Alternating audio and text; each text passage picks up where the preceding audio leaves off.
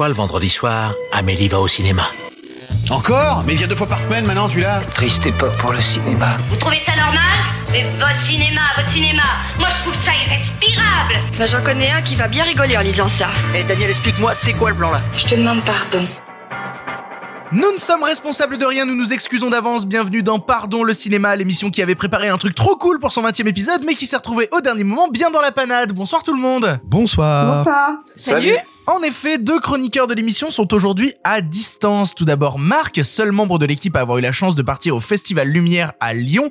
Tu es à 500 km, comment ça va? Eh ben écoute, ça va euh, plutôt bien, si ce n'est qu'on va apprendre, enfin qu'on a appris qu'on allait être, euh, comment dire, couvre-feuisé, je ne sais pas comment Ah, on tu dit. spoil, tu spoil, on va en reparler, on va en reparler. Euh, mais bref, bref, donc oui, ça va bien, à part qu'il n'y a pas la grosse ambiance au Festival Lumière, parce que évidemment une partie euh, ne peut pas avoir lieu, mais c'est quand même sympa, on en reparlera. Oui, totalement. L'autre membre absent de ce soir et qui enregistre à distance, c'est notre Clara Nationale qui est bien plus loin puisqu'elle est à 9400 km de nous, le cul, le cul dans un volcan à la Réunion. Salut Clara.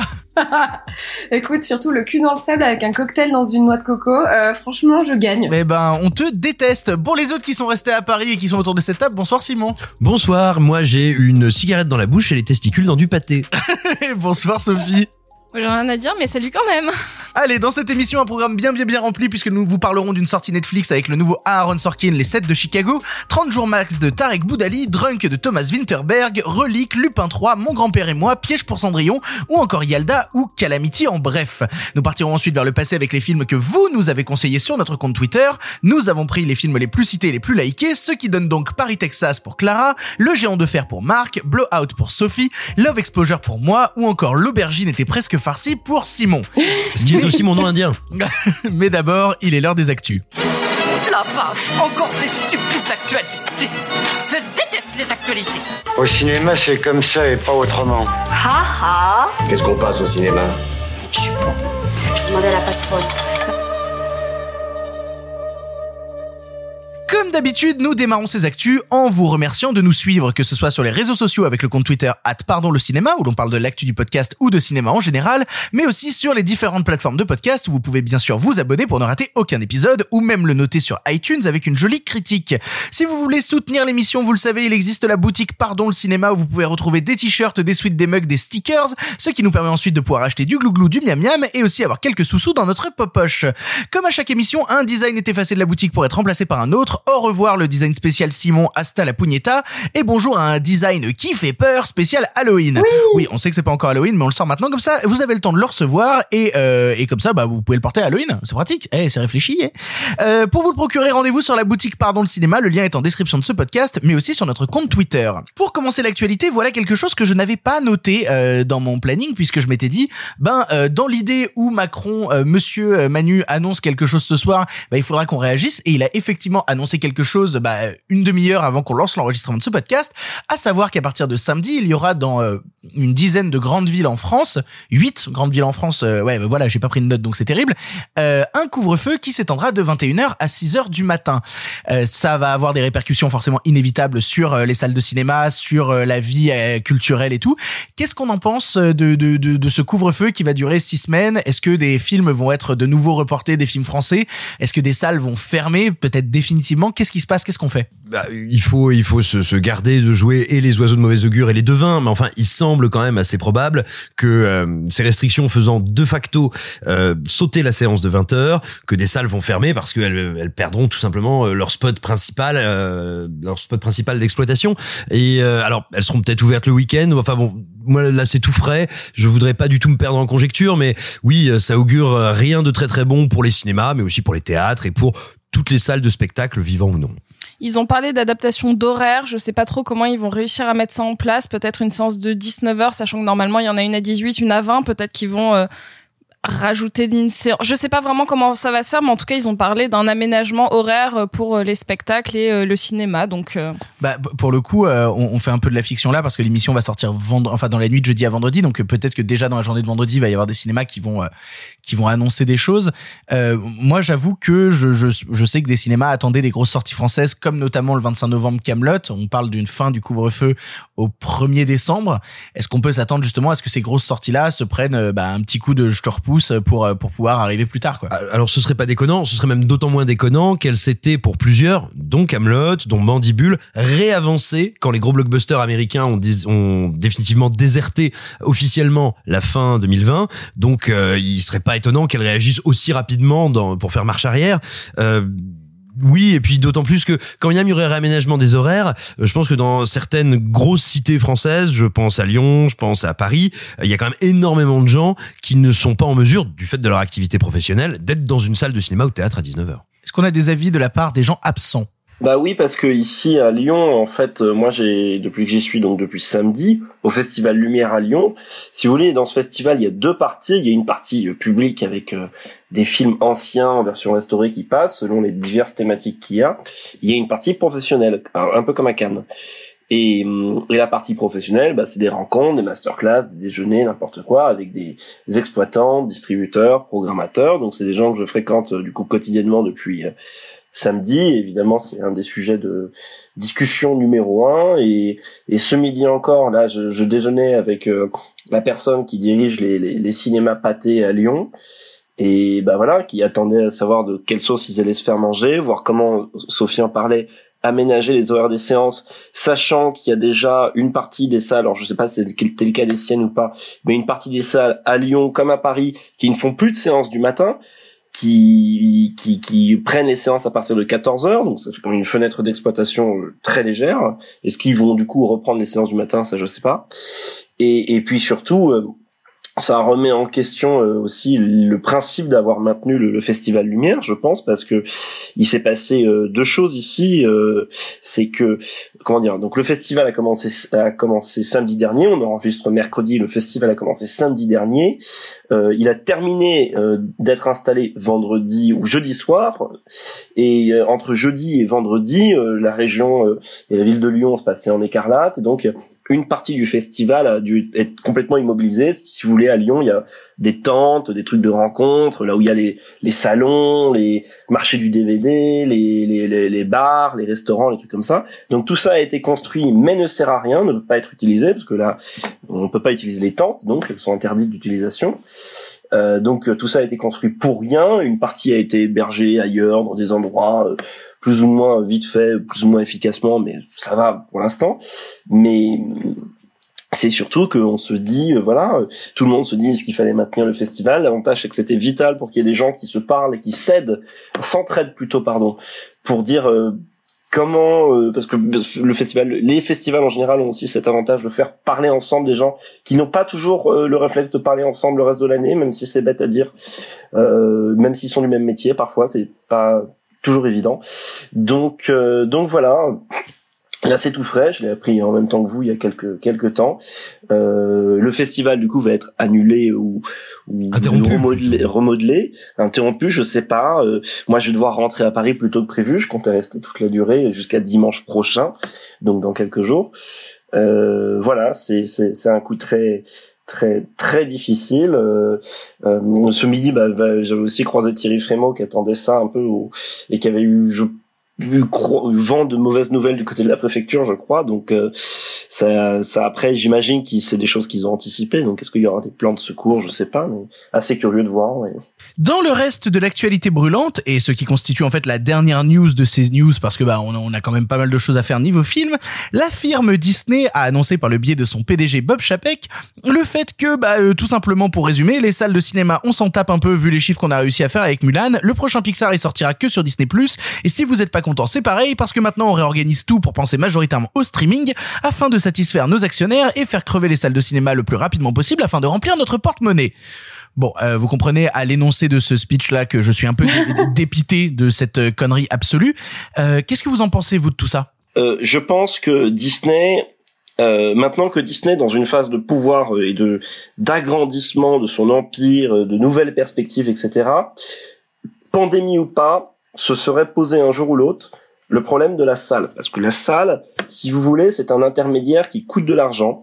euh, qui aujourd'hui représente encore une manne financière très importante. Hein. Aujourd'hui, il y a que la salle qui peut permettre à un film de faire 2 milliards, euh, 3 milliards parfois, mais mais qui représente euh, c'est-à-dire c'est quand vous allez sur Box Office Mojo, vous tapez le box office d'un, je sais pas, euh, Avengers, vous voyez qu'il a fait un milliard et demi, deux milliards. Euh, Disney touche pas deux milliards là-dessus. Ils ont une remontée des recettes, une part de distributeurs qui varie euh, d'un pays à l'autre. En France, c'est à peu près 40%. En Chine, évidemment, c'est différent. Aux États-Unis aussi. Et, et ça, c'est du, du coup, ils touchent pas cette somme-là. Ça bouleverse euh, forcément l'économie. Plus une sortie salle, c'est des investissements très conséquents en matière de marketing. Ça, je vous apprends rien, vous le savez. Et, et du coup, je pense que Disney s'était déjà posé la question du fait que est-ce que la salle est sur le long terme euh, une entrave ou non? Je suis quasiment vraiment prêt à parier que c'est une question qui s'est posée en interne. Une entrave ou non au développement de Disney, sachant que aux États-Unis, euh, les, les, les distributeurs et producteurs, contrairement en France, ne peuvent pas avoir de salle de cinéma. C'est-à-dire qu'en France, si vous voulez, vous avez UGC, euh, UGC MK2 qui produisent, distribuent, exploitent des films en salle. Aux États-Unis, c'est interdit. Il y a eu un décret à la fin des années 40, ça s'appelle le décret Paramount, euh, sur une loi anti, pour la loi antitrust, pour empêcher les, les salles de contrôle, les producteurs de contrôler toute la chaîne de production. Euh, donc ça empêche Disney, pour l'instant, si ce truc est maintenu, d'avoir des salles. Donc forcément, c'est logique. C'est juste que la pandémie a accéléré, la pandémie a accéléré cette logique-là. Pour moi, je peux me tromper et je serais prêt à entendre vos arguments, mais euh, c'est prévisible, donc je vais pas feinter la surprise. Euh, ça redistribue euh, euh, les cartes, mais ça c'est un truc qu'on dit depuis le début de la pandémie, que les cartes sont redistribuées. Et surtout, euh, voilà, euh, si, si- on en a parlé avec Simon aussi sur Twitter, donc je pense peut-être qu'il en parlera, mais mais ça ça ça va forcer à repenser une certaine économie, la fameuse obésité qu'avait atteint Hollywood, où, où le moindre, la moindre, euh, le moindre crack dans la machine, euh, aussi minime soit-il, a, des- conséquences catastrophiques.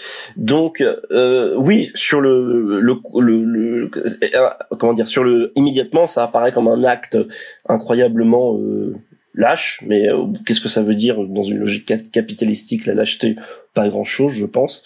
Et et en même temps, euh, je sais pas, est-ce que toujours ce truc de dire est-ce que ça peut libérer du terrain? Est-ce que Disney va reconnaître, euh, plutôt va connaître de nouveau, je voulais dire, sa, sa période début des années 2000 où les films sortaient quasiment plus en salle. Il y avait Frères des Ours 2, 3, 4, 5, 6, Le Roi Lion 42 qui sortait en VHS. Et là, ça sera sur Disney+, mais avec des échelles économiques différentes, je sais pas. Euh, est-ce que les autres studios euh, vont suivre avec leur plateforme? Parce que la Warner aussi a sa plateforme Ben, ju- ju- justement, moi, c'était des questionnements que j'avais, à savoir, est-ce que d'autres studios risquent pas d'emboîter le pas à Disney et donc de créer un précédent absolument terrible? Parce que si tout le monde commence à réfléchir par la politique du streaming, ça va être l'horreur. Et surtout, quid des sorties physiques? Parce que ça aussi, c'est un truc qui rentre en jeu. À partir du moment où ils vont sortir leur truc en streaming, ils veulent avoir une sorte d'exclusivité du streaming comme la Netflix sur une majorité de films avec leurs originals. Est-ce que le, ça va avoir des répercussions aussi terribles sur le marché du physique Moi, ça me fait très peur. Il y a une, euh, il y a deux points qui me semblent intéressants sur les répercussions que ça va avoir sur le système au global et au très global. Euh, en fait, un film qui ne sort pas en salle est un film qui, entre guillemets, ne rentre pas dans le giron du CNC. Donc c'est un film qui ne participe plus à l'économie du cinéma.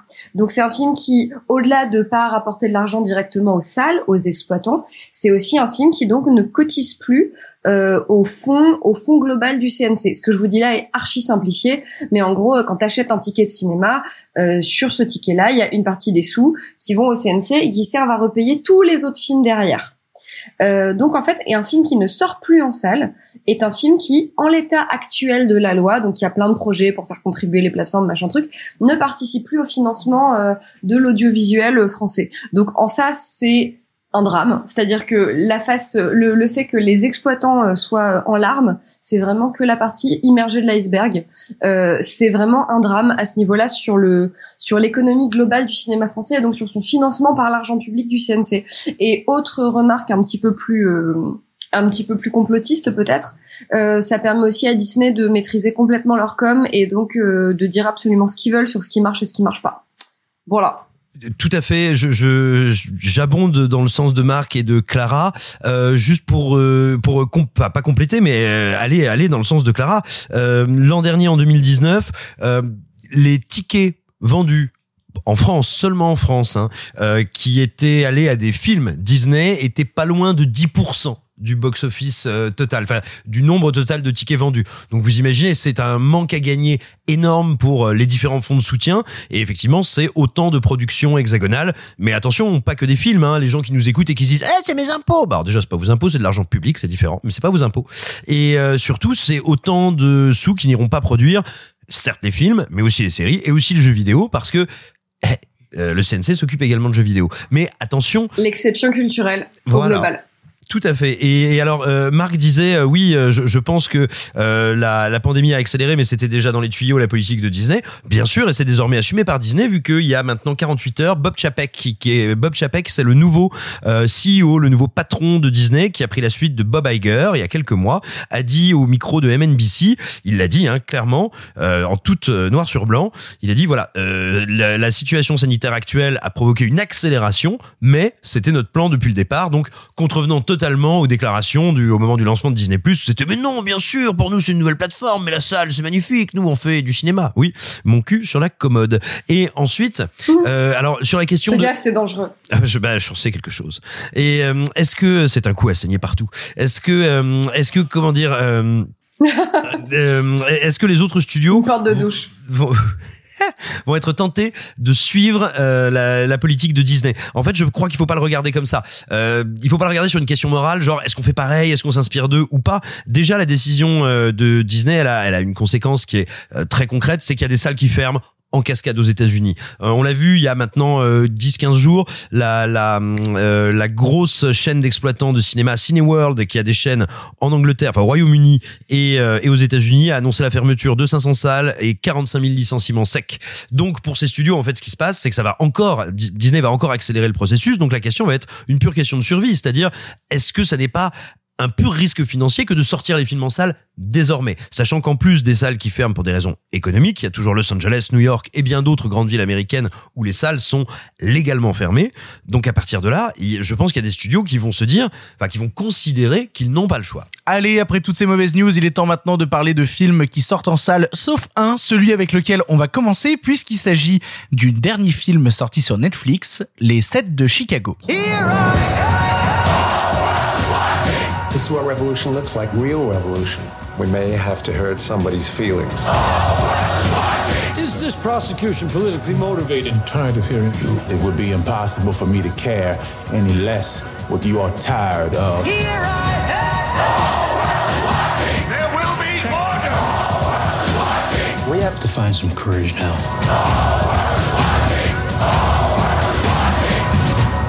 How much is it worth to you? What's your price? To call off the revolution? My life. Les 7 de Chicago est le nouveau long métrage écrit et réalisé par Aaron Sorkin, connu pour ses scénarios de séries comme West Wing ou The Newsroom, mais surtout au cinéma A Few Good Men, Steve Jobs, mais surtout The Social Network. Ici, il est question d'un procès jugeant les 7 organisateurs d'une manifestation tenue en 1968 à la Convention nationale démocrate et qui malheureusement s'est terminée dans la violence. Avec au casting Sacha Baron Cohen, Eddie Redmayne, Jeremy Strong, Michael Keaton ou encore Joseph Gordon-Levitt, c'était un film que j'attendais énormément et du coup, bah c'est moi qui commence.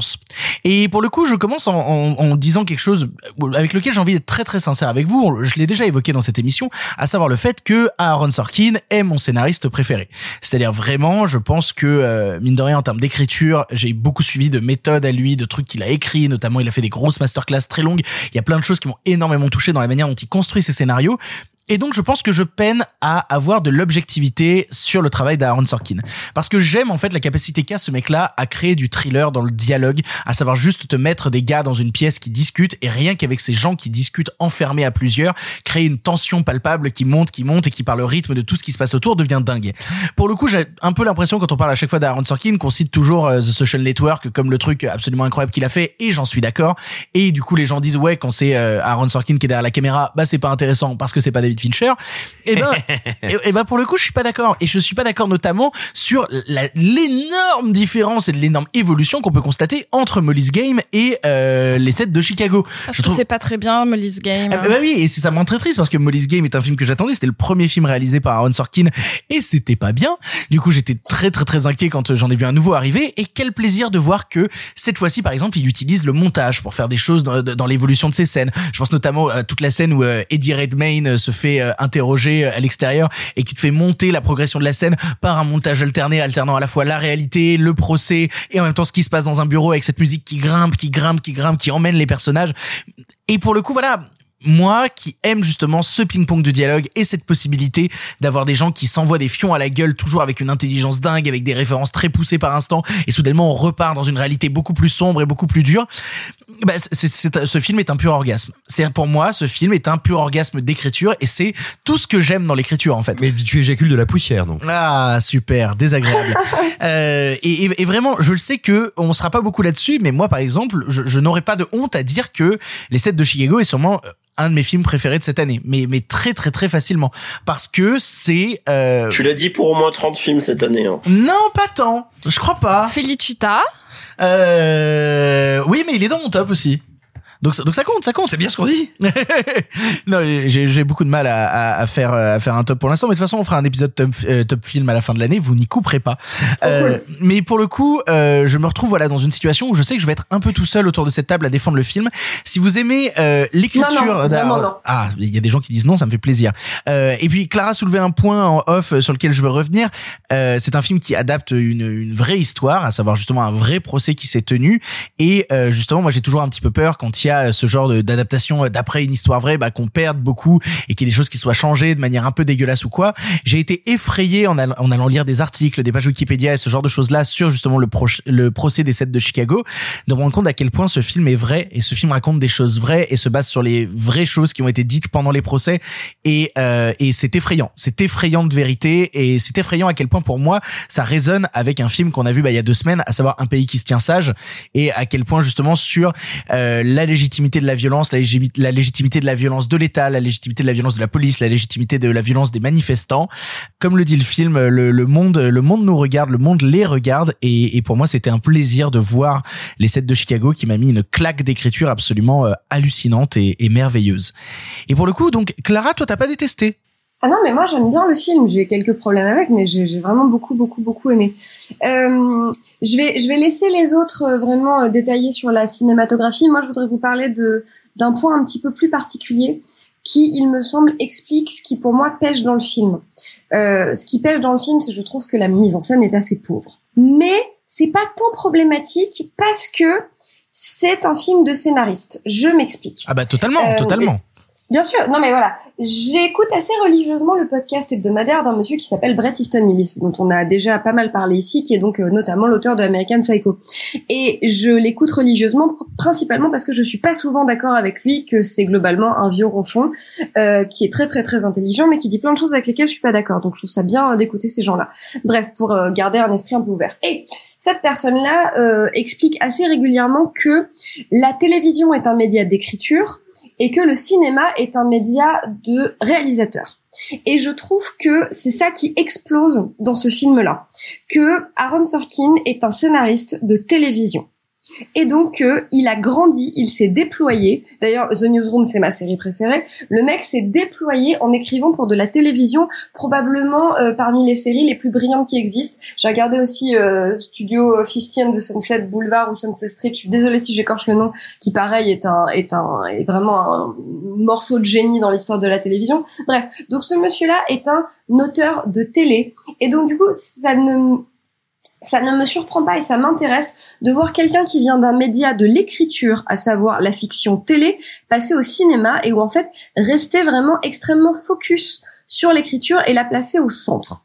Euh, ce qui fait que la réalisation est effectivement assez banale, mais que l'écriture est tellement puissante que ça fait, à mon sens, un moteur qui arrive à faire avancer la locomotive euh, de façon satisfaisante. Ça et un casting euh, absolument extraordinaire, notamment Sacha Baron Cohen qui est incroyable dans un contre-emploi euh, trop trop trop chouette. Un semi-contre-emploi, enfin bref, autre sujet. Donc voilà, ce qui moi m'a vraiment vraiment vraiment intéressé fort fort fort dans le film, c'est le fait que ça soit écrit par quelqu'un qui est un auteur de télévision, donc qui vient d'un média de l'écriture. Voilà. Et puis finalement, c'est un film de télévision, mais c'est un autre sujet. Ben, pour le coup, je suis assez d'accord avec toi et j'ai pas particulièrement de problème moi à voir l'écriture se remettre au centre. C'est quelque chose qui me Ouais, dérange pas, tu vois, ça me choque pas. Non, non, mais c'est voilà. En fait, je me suis assez longuement interrogée sur pourquoi est-ce que c'est aussi plat dans la mise en scène et pourtant c'est ok.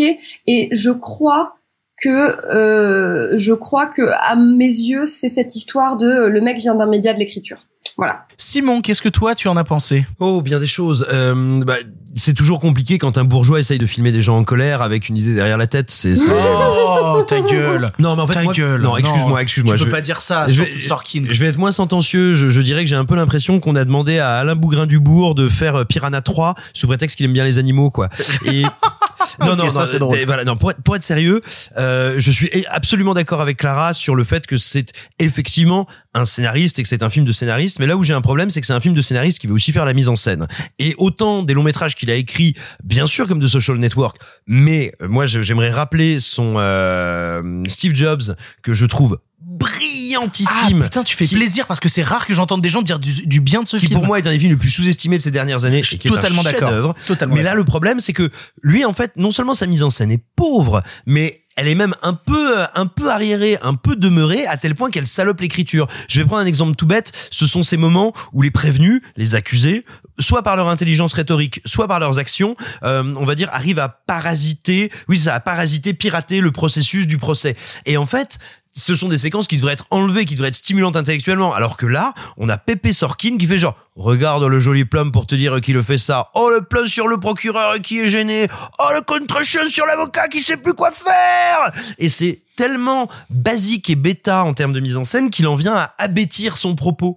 Et, et du coup, oui, voilà, mais je reviens à ce que je disais. J'ai l'impression d'un bourgeois qui finalement est pas fondamentalement d'accord avec les gens qui filment, a quand même envie d'être en empathie et me plaque un discours en carton là-dessus et je trouve le film finalement euh, très sage et très bête. Ah non, tu, tu peux pas dire que Sorkin est en désaccord avec les personnages qui filment. Tu peux pas dire à un mec qui a écrit justement euh, la scène d'intro de The Newsroom qui va être en désaccord soudainement avec avec des mecs qui justement veulent faire sauter le système. The non. Newsroom qui est l'histoire euh, je vais donner la parole à Sophie juste après parce qu'elle a vraiment envie d'y aller et mais The Newsroom excuse-moi The Newsroom que j'adore mais si on regarde un petit peu The Newsroom qui est quand même l'histoire des bourgeois qui font oh merde on est vraiment de très très gros bourgeois essayons d'être un peu moins des bourgeois enfin attends Je suis pas d'accord. Je vais laisser la parole à l'histoire de Sophie. Jean-Pierre Pernaud qui voudrait devenir euh, Denis Robert Ah, arrête Sophie. Non, moi je voulais votre avis parce que donc si on revient et je donnerai mon avis euh, mais plus tard, mais en fait le, le projet date de 2007 euh, quand Paramount voulait le sortir. Donc d'ailleurs euh, il est il devait sortir par Paramount et c'est euh, suite au Covid qu'il a été racheté par Netflix. Enfin, en tout cas que Paramount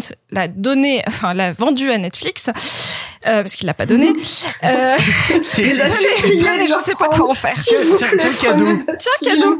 Euh, non, mais à la base, euh, Sorkin ne devait pas le réaliser. Il y avait deux réalisateurs qui étaient pressentis pour le faire. Le premier étant Paul Greengrass, qui avait donc réalisé euh, 22 July et pas euh, Utoya 22 que je confonds toujours. Donc déjà un film qui était en grande partie un procès, donc why not? Le deuxième était Ben Stiller. D'accord. Voilà. Donc mon ma question c'était vous. Est-ce qu'il y en a un des deux qui vous aurait plu alors, vu que euh, bah, Greengrass pas Euh, mais, mais, mais pour le coup, moi j'ai pas trop d'avis là-dessus, mais c'est juste que moi ça m'étonne pas de, de voir déjà Sorkin se d'essayer de prendre la caméra euh, de ce film-là quand on sait qu'il a fait avant A Few Good Men, qui est aussi en partie un film de procès, quoi. Donc euh, ça, ça ne m'étonne pas de le voir euh, se lâcher là-dessus. Mais, mais du coup, Sophie, toi, t'en as pensé quoi du film? Euh, bah, je suis, je suis d'accord avec Clara en fait, c'est-à-dire que je trouve que le, le scénar est, est formidable, mais c'est un, c'est un incroyable scénariste. Euh, la mise en scène, je la trouve très bateau, donc j'ai pas du tout passé un, un, un mauvais moment, mais je tu parlais du montage, moi le montage m'a un peu gêné. Ces scènes euh, Oh. très cutées, etc.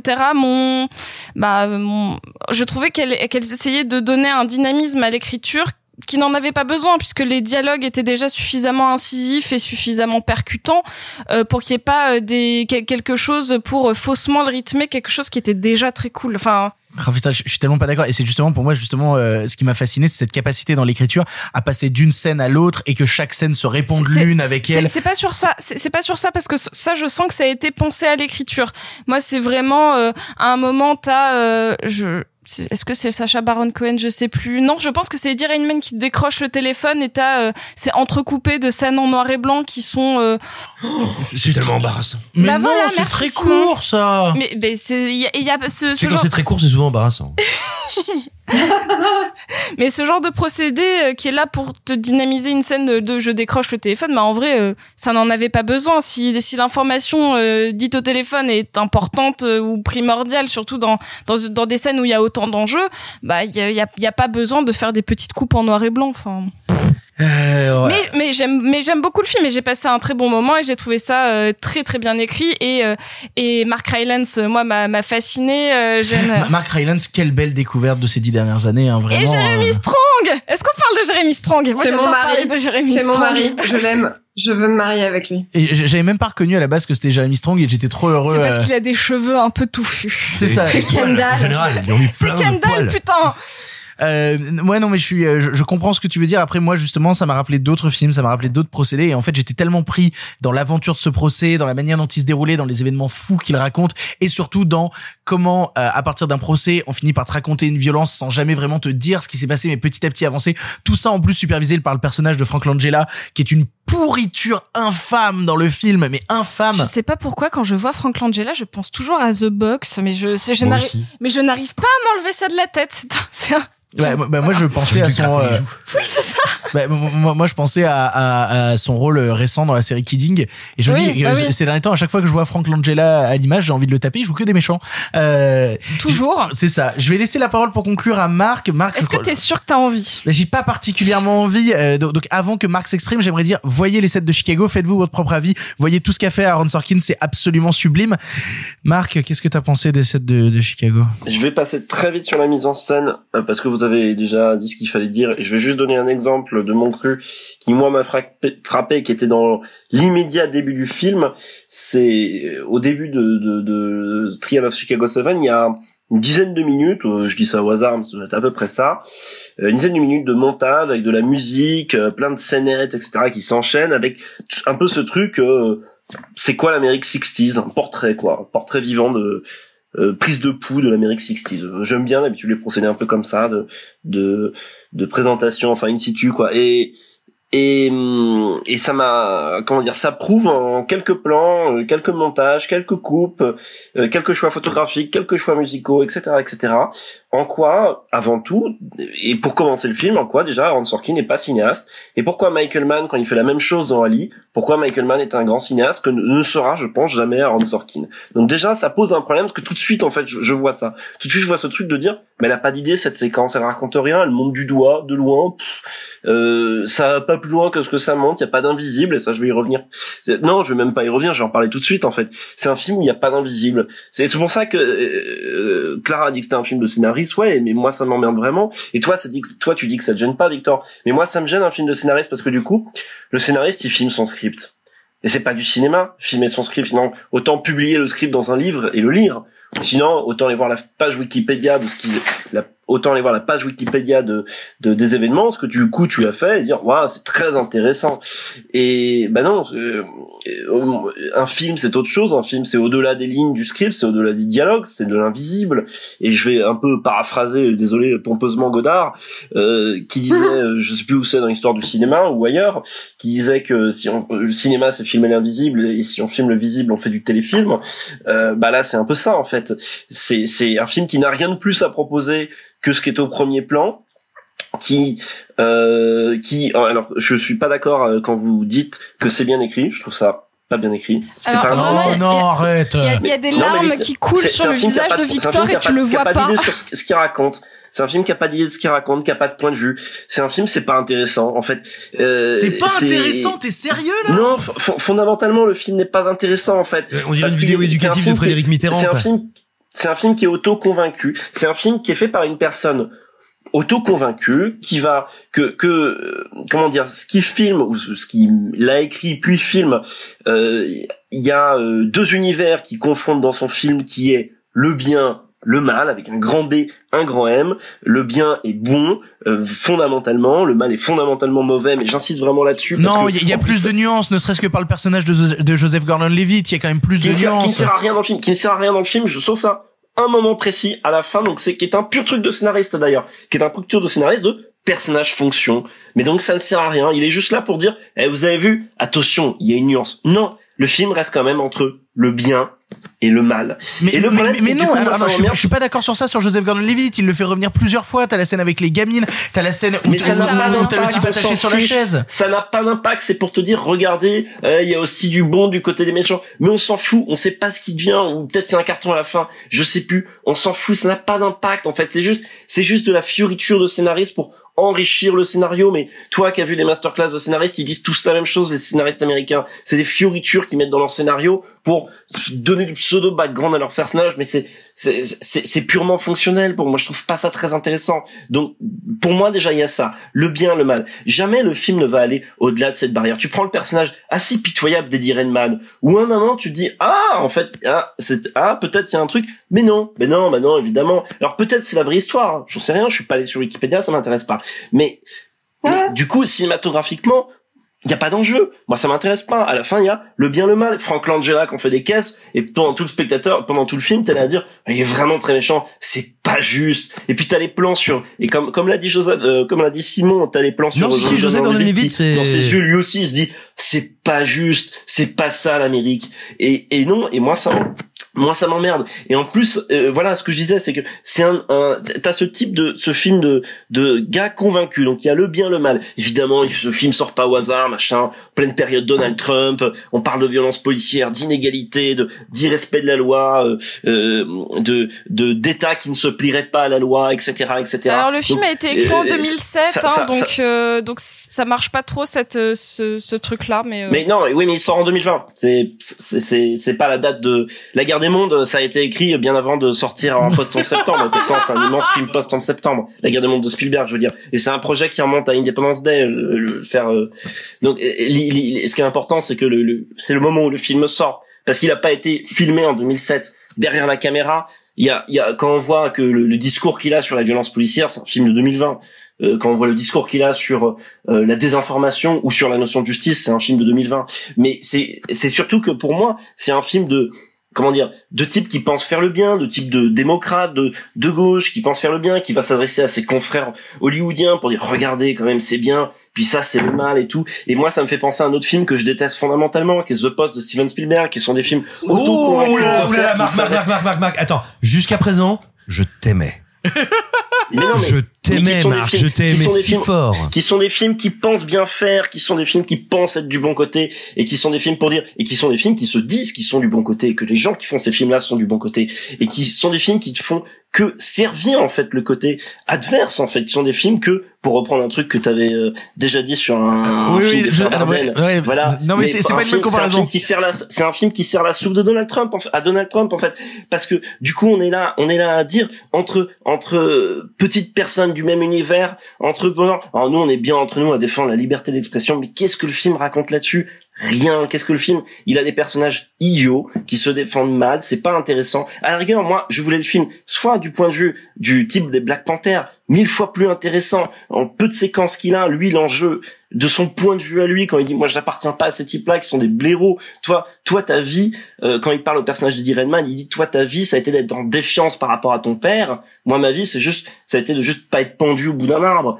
Là, il y a le film, mais le problème c'est que ça, bah, ça Sorkin, il le bat. Il le dit, ok, c'est honnête, il le met, c'est écrit, c'est dans le script, mais c'est une réplique, ça disparaît ensuite. Ou alors faire le film du point de vue des jurés. C'est quand même un film où les jurés n'existent pas. Ils existent à un moment Mais précis Marc, dans le Marc, film. mais attends, on est Et bien d'accord. c'est une pièce de théâtre très mal filmée, très mal filmée et suffisamment mal filmée pour nous faire oublier ou pour parasiter ses qualités d'écriture. Oui, voilà, mais non, mais c'est juste que l'exemple des jurés, ça me, euh, j'ai ça en tête parce que euh, à la fin, par exemple, le film donne l'impression que c'est euh, Frank Langella euh, qui a, euh, euh, comment dire, qui a condamné les personnes, alors que non, il y a un jury derrière et et ils n'existent pas dans le film. Ils Bah si, pas. et ils existent d'autant plus dans la scène avec Michael Keaton. Il- Bah si, justement, c'est à partir du moment où ils n'existent plus qu'ils se mettent à exister. Euh, non mais t'as tout dit, ils, ils, ils sont pas dans le film. C'est ju- c'est juste qu'à un moment ils sont censés rendre le verdict. C'est quand même c'est quand même dingue. Enfin que du coup on en arrive à l'argument que bah c'est dans la scène où ils sont pas là que du coup ils existent. Bah non, euh, désolé. Donc moi non désolé, ça m'ennuie profondément. Je trouve le film bête, malhonnête, pas intéressant, auto convaincu, euh, euh, qui fait pas du bien en fait. C'est pas euh, moi je serais pas d'accord avec tout ce que le film raconte. Je le trouverais pas intéressant. Il est pas convaincant. Tu vois. Je moi je pense- que si on n'est pas d'accord avec ce que raconte Dufresne dans un pays qui se tient sage, bah le film il est quand même intéressant à regarder parce qu'il va, va peut-être remettre en question deux trois principes. Là non, ça remet en question que dalle. C'est juste un film qui dit regardez Donald Trump c'est pas bien. Regardez l'entrave à la liberté d'expression, c'est pas bien, euh, avec évidemment euh, euh, toutes les tendances du moment, parce qu'évidemment quand il met en scène les, les, les Black tendances de défendre la liberté d'expression, tu pars en vrille depuis que t'es à Lyon, Marc, hein, vraiment. hein. Mais non, mais c'est juste que à un moment, on peut, si vous voulez, on a déjà vu, vu ça sur mille films. C'est comme si vous faites un film le, le message, votre message sur le sur l'esclavagisme et votre message, ça va juste être le racisme, c'est pas bien. Évidemment, c'est pas bien, mais le problème, c'est qu'à un moment, il faut aller plus loin que ça. Il faut démontrer. C'est ce qui va faire la différence entre. Euh, c'est ce qui va faire la différence entre, je sais pas, euh, Django Unchained et, et 12 Years a Slave, qui est un film beaucoup plus faible, beaucoup plus mal écrit. C'est ce qui va faire la différence entre 12 Years a Slave et Mandingo, qui est un des plus grands films qui a été fait sur l'esclavage. Euh, Moi, ça m'intéresse pas. Et, et si, si, si à la fin tu me dis juste, j'ai vu le film, je suis allé voir la page Wikipédia et putain, c'est très intéressant ce qui s'est passé. Bah, j'ai, Non, je, je- je te dis, je suis allé voir la page Wikipédia pour comparer ce qui était vrai et ce qui était faux, et j'étais assez halluciné par le fait de voir que tout était vrai. Mais à aucun moment j'ai dit euh, la page Wikipédia était plus intéressante. Tu, tu- pas- non, mais j'ai pas dit que t'as dit ça, mais juste, tu t'es dit, il fallait que j'aille vérifier. Donc, ça veut dire que le film se, se Bah oui, parce que le pas, film en fait. m'a halluciné. Mais j'ai bien compris qu'on serait pas d'accord, Marc. De toute manière, euh, de toute manière, je, je, je, je défendrai ce film seul ce soir et j'en serai Mais non, absolument non, parce fier. que Sophie, Sophie et Clara Oui. l'ont- plutôt défendu pour des arguments Oui, qui, vrai. qui sont pas déconnants. Mais, mais c'est juste que moi, qu'en 2020, on arrive avec ce film-là, que qui, qui en, en quoi apporte des solutions et qui parle de problèmes tellement graves et qui en parle, et je reprends ce que disait Simon, d'une manière tellement bourgeoise, c'est tellement on s'en fout, et qu'en plus, ouais, c'est un petit film, c'est pas grand-chose, il y a pas de mise en scène, il y a pas d'idée. Donc non, voilà, poubelle, au revoir. Vous l'aurez compris, nous ne sommes pas d'accord sur les sets de Chicago, mais nous vous laissons euh, vous faire votre propre avis et être d'accord avec moi de préférence, s'il vous plaît. Euh, nous allons passer maintenant, c'était facile. Nous allons passer maintenant à un long métrage qui va faire beaucoup plus l'unanimité euh, que Marc et Clara ont eu la chance de ne pas voir, puisqu'il s'agit de 30 jours max. Encore de la paperasse.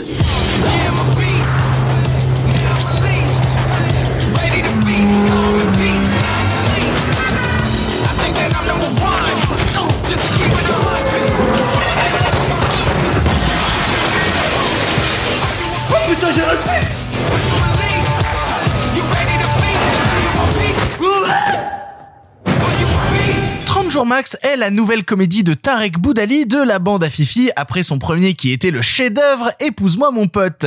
Ici, il est question d'un policier froussard apprenant qu'il va mourir dans 30 jours et qui par cette annonce se trouve du courage, de la détermination et du charisme afin de montrer que non, il n'est pas un raté, c'est un super flic, un super cop, terminé la loose. Voici, alors là il y avait une blague, un super cop terminé la loose, super copter, mais j'étais tout seul là-dessus. Euh, voici maintenant Tarek Boutali, le héros. Vous vous en doutez, on avait très envie de voir ce film. On l'a vu ensemble, Simon, Sophie et moi. Et on va laisser la parole à Sophie. Sophie, qu'est-ce que tu en as pensé? Ah, supercopter, d'accord. Je tiens à dire que normalement on donne la parole à la personne qui a préféré le film. Je tiens à préciser que ce n'est pas le cas. Je ne veux pas être associée d'une d'une manière ou d'une autre au fait que je puisse avoir aimé ce film. C'était un message important de la part de l'estime que vous pouvez avoir pour moi. Merci, c'est tout ce que je dirais. Voilà. Ah non, bah non, vraiment, c'est tout. non, non. Euh, globalement, les meilleurs moments, enfin le meilleur moment du film, c'est quand je me suis éclipsée euh, pour euh, pour passer aux toilettes des Halles euh, pendant cinq minutes et où j'ai raté donc Philippe Lachaud qui donne le sein avec sa poitrine refaite due à une mauvaise opération à un nouveau-né pour le faire taire, du coup, j'imagine. Ou le faire traire. Ou le faire traire. C'est vrai. Mais du coup, bah, euh, bah 12 millions, hein, 12 millions euh, pour, euh, bah, pour, euh, pour euh, voir une, une bonne, une bande de potes faire des blagues qui ont été vues, revues, re-revues et encore revues et qui ont été euh, faites mille fois mieux euh, sur tous les supports euh, en série. euh, Sophie, oui? elles ont été revues. Est-ce qu'elles ont été corrigées? Pas particulièrement. Ah, non. Ah non. Vous l'avez? Ah oui, oui, t'inquiète- t'inquiète pas, on l'a. Euh, je- je- voilà. euh, Après, on, on en avait un petit peu parlé euh, du, à la fin de la séance en disant que bon, globalement, on a tous détesté et c'était pas une surprise, mais que si ça amenait les gens en salle, on serait pas contre non plus. Bah, vu le couvre-feu, on sait pas du tout, du coup. Je pense qu'ils doivent être heureux, là, tu sais. Ils sortent le film le jour où ils annoncent le couvre-feu. Alors, après, ce qu'il faut savoir, c'est que, euh, ils avaient fait, je crois, déjà quelque chose comme 70 000 ou 80 000 entrées Ouais. juste avec les avant-premières. Ils se sont gavés, hein. Globalement, ils se sont gavés, hein. Oui. Mais bon, enfin, prenons ma remarque en compte. Si on n'avait pas eu, bah, ce, puisque dimanche on ne savait pas si, euh, enfin, on savait pas qu'il y aurait un couvre-feu, donc du coup, euh, on s'était juste dit, euh, bon, on trouve ça, on trouve ça assez pitoyable, mais euh, si jamais les gens y vont et que ça fait du bien au cinéma, on s'en plaindra pas. Je pense pas que le film soit. euh, J'ai pas vu Épouse-moi mon pote, je refuse. J'ai vu les 20 premières minutes et je refuse de voir la suite. Voilà, mais je, je l'ai pas, je l'ai trouvé euh, problématique sur plein d'aspects. C'est toujours, euh, euh, un, c'est toujours un peu homophobe, c'est toujours un peu transphobe, c'est toujours euh, Misogyne c'est hyper misogyne. Euh, pff, j'ai l'impression que ça l'est moins Je- qu'épouse-moi mon je voudrais pote. juste placer une petite anecdote pour euh, si, si un jour vous êtes embêté par des gens qui veulent défendre épouse-moi mon pote, je parle aux auditeurs. Euh, parce que Philippe Lachaud, c'est évidemment, enfin, et, ses amis sont défendus de l'homophobie du film.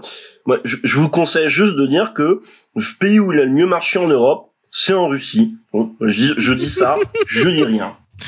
Ça, un pays qui défend vraiment le droit des homosexuels, hein, vraiment. Euh, et donc, euh, Sophie, pour euh, terminer. Ah bah, je pense que j'ai fini en fait. hein. Ah. Non, mais- non, non, c'est juste que euh, même s'il a tous ses défauts, j'espère que ça l'est déjà un petit peu moins que euh, épouse-moi mon pote qui avait l'air d'être euh, Qui était velu à ce niveau-là. voilà. euh, Je... Et donc je me dis peut-être que celui de la- d'après sera moins parce qu'à mon avis ils vont pas s'arrêter de faire des films. Donc du coup, euh, bah, euh, bah, j'espère que celui-là l'est encore, que celui d'après le sera un peu moins et qu'on va vers une. J'essaye d'être pleine d'espoir dans cette période sombre. Excusez-moi. Non, mais je comprends parfaitement. Moi, je t'avouerai que euh, le, le seul autre film que j'avais vu en entier, j'entends, de la bande à, à Fifi, c'était euh, Nicky Larson. Nicky Larson, qui était un film qui m'avait surpris à l'époque. On m'avait dit non, mais t'arrêtes pas au, au, au premier, enfin, au, enfin, premier truc comme ça. Genre vraiment, regarde le film et fais-toi un avis dessus. Et je trouvais que Nicky Larson, bah, ça avait quelques idées intéressantes et, et plutôt sympathiques, tu vois. Et donc du coup, quand je suis allé voir 30 jours max, j'étais pas genre euh, flippé. Je me disais, ça va pas être un chef-d'œuvre, hein, c'est une évidence, mais j'y allais pas en me disant ça va être horrible.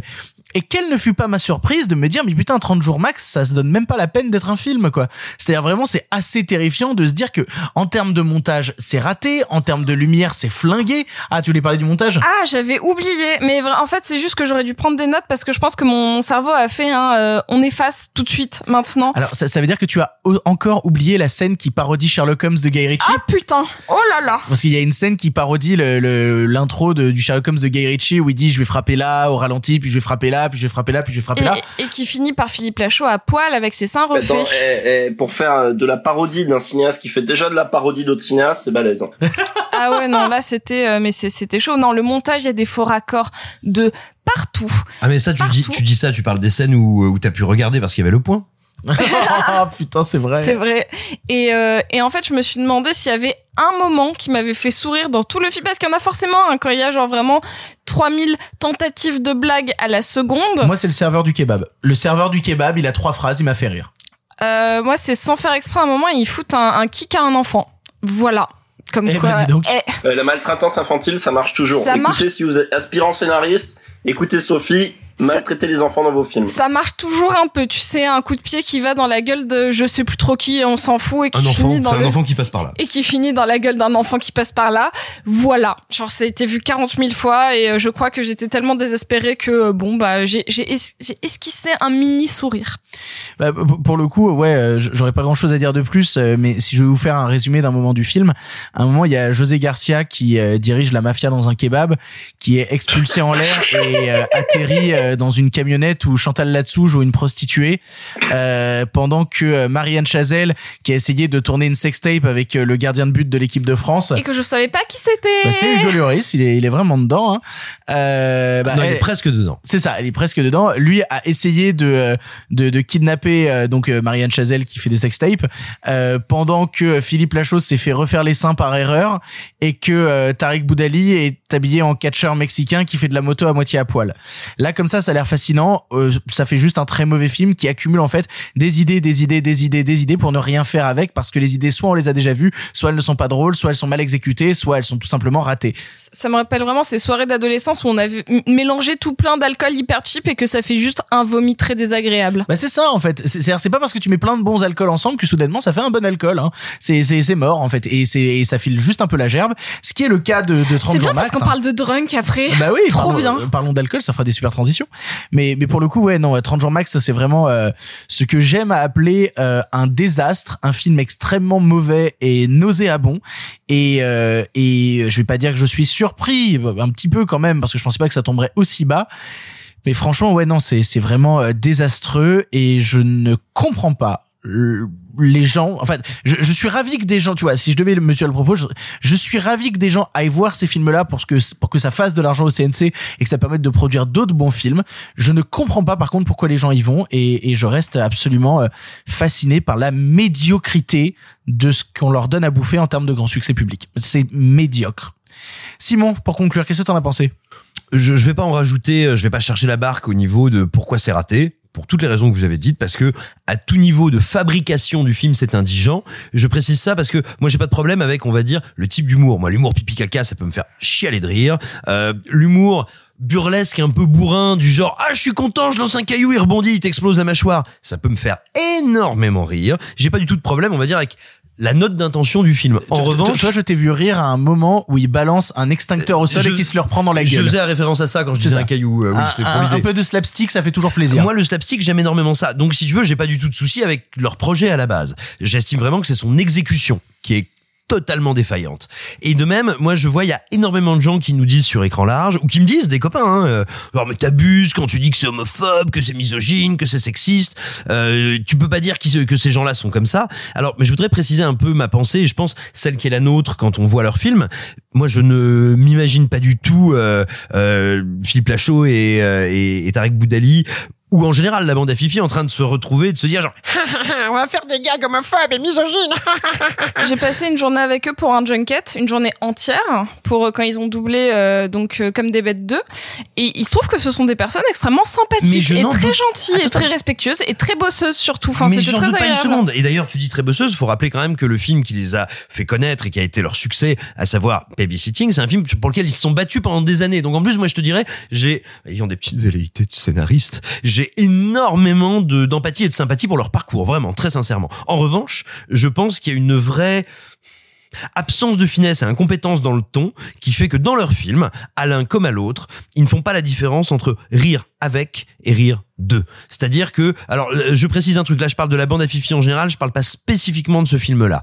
Quand il y a une blague sur les hommes ou plus exactement deux hommes ensemble ou l'homosexualité, bah déjà il y a une idée toute bête en fait. Les hommes et les femmes sexuées, bah, les hommes homosexuels et les femmes sexuées, parce qu'il n'y a pas de lesbiennes, hein, euh, c'est toujours la même chose, c'est-à-dire que leur simple existence est drôle en soi. Et ça, ça doit nous interroger, tu sais, quand tout d'un coup, deux figurants, sans faire exprès, glissent, s'embrassent sur la bouche et que c'est censé être drôle. C'est-à-dire, ce qu'on nous dit, c'est le baiser de deux hommes en soi, c'est bizarroïde et drôle. Euh, et quand vous regardez les personnages féminins, ce sont toujours ou des vieilles radasses qu'on humilie. Et c'était déjà le cas dans Nicky Larson euh, assez méchamment. Et c'est là doublement le cas avec euh, avec Marianne Chazelle euh, et avec également Chantal euh, Latsou. merci Chantal Latsou. Ou alors des saintes nitouches Et, et alors même pas tant des saintes nitouches parce que là vraiment dans le film t'as euh, quatre personnages féminins. T'as bah du coup la maman qui fait la putain. La maman qui pour réussir va devenir la putain. La connasse qui est l'ex connasse Oui, et, mais attends, mais qui et- et- n'existe jamais par la sexualité, jamais par le corps, C'est ça. et qui, attention, qui est un personnage qu'on peut qualifier de négatif, mais qui est un personnage c'est pas vrai. Elle, elle existe vachement par sa sexualité, euh, sachant qu'elle est tout le temps sur Tinder en train de d'essayer de Mais pécho. ça n'est que du dialogue. Elle, Ah elle oui. n'est jamais stigmatisée par la mise en scène et visuellement par sa sexualité. Autant pour moi. Comme oui. le sont les deux vieilles, tu vois. C'est-à-dire que. En effet. Mais c'est cette idée. Il faut lire. euh, il faut lire absolument. Lisez-le. Euh, euh, Sorcière, euh, la puissance, la puissance invaincue des femmes de Mona Chollet. Il faut absolument le lire et elle montre très très bien comment il y a une vieille tradition souvent inconsciente, et je pense qu'elle est inconsciente dans le film, de maltraiter, mais représenter et d'humilier les femmes âgées. Les femmes âgées parce qu'elles veulent encore du sexe. Les femmes âgées parce qu'elles sont ridicules si elles veulent du sexe. Et, et ça, c'est un truc que je trouve assez dégueu dans leur film. Je pense pas du tout que ce soit un truc pensé, conscient, genre développons un discours là-dessus. Je pense vraiment que c'est de la, un mélange de, de maladresse et d'incompétence. Et, et- et c'est pour, et pour le coup, le, le- le seul personnage féminin euh, qui s'en sort un petit peu au milieu et encore pas tant, c'est le personnage de, de Vanessa Good, mais qui n'est représenté en fait que comme un garçon manqué et qui donc obtient les honneurs parce que c'est un garçon manqué et, pas parce que euh, c'est une est femme. asexuée, le seul moment où elle est sexuée, c'est un personnage qui est sous cocaïne, qui délire. C'est vrai, c'est quand elle est des, c'est quand elle danse la bamba sur scène euh, chez les mafieux. Les gens qui n'ont pas vu le film vont être terrifiés par ce qu'on est en train de raconter. Est-ce que tu as quelque chose encore à ajouter, Simon? Non, non, non, j'ai pas envie de charger la barque et comme vous l'avez dit, euh, on n'aime pas du tout le film, on le dit, on est assez vocaux à ce sujet, mais évidemment, euh, on ne souhaite à personne l'insuccès, surtout par les temps qui courent. Et si ça vous donne envie d'aller en salle, allez-y. Et si ça vous donne envie de nous insulter sur les réseaux sociaux, allez-y. Ouais, Simon sait recevoir les insultes. Nous allons maintenant passer à un film qui, je crois, nous a vraiment beaucoup plus plu, à savoir le nouveau long métrage de Thomas Winterberg, Drunk. Jeg har hele tiden synes, det var fint, at I eksperimenterede alt muligt, men det her, det er over grænsen. Jeg går ikke ud fra, at der er nogen her, der har et problem, jeg skal vide noget om.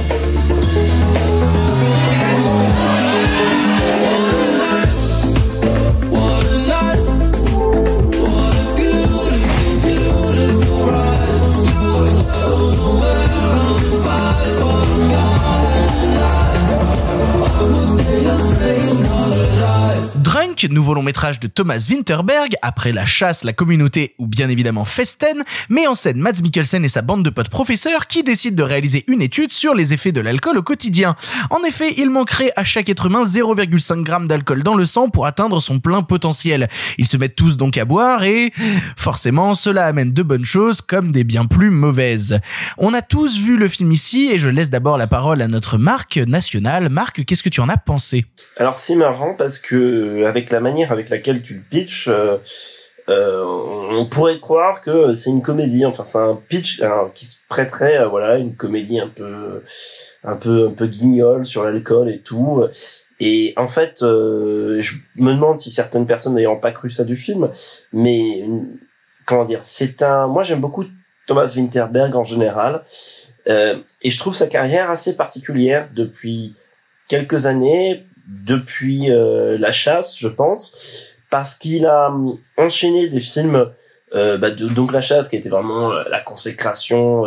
lui, il avait eu une, première consécration très tôt dans sa carrière avec Festen, mais euh, La Chasse, qui est la nouvelle consécration canoise. Euh, et il, voilà, il avait enchaîné les, des, des films de commande comme Loin de la foule déchaînée ou Course, ou à la rigueur des films un peu plus personnels comme La Communauté. Et, et donc là, Drunk, qui pour moi vient se faire un peu euh, comment dire un écho à la communauté parce qu'on on retrouve ce truc de de film de potes en fait. C'est-à-dire de films de bande d'ailleurs plutôt de films de potes de films de bande où ici on va avoir euh, évidemment une bande d'acteurs une bande d'amis. Certains sont proches de Winterberg. Euh, Winterberg c'est travaille euh, en partie souvent avec les mêmes personnes. Dans Drunk par exemple il y a y a un- son scénariste entre guillemets un peu attitré qui est Tobias Lindholm.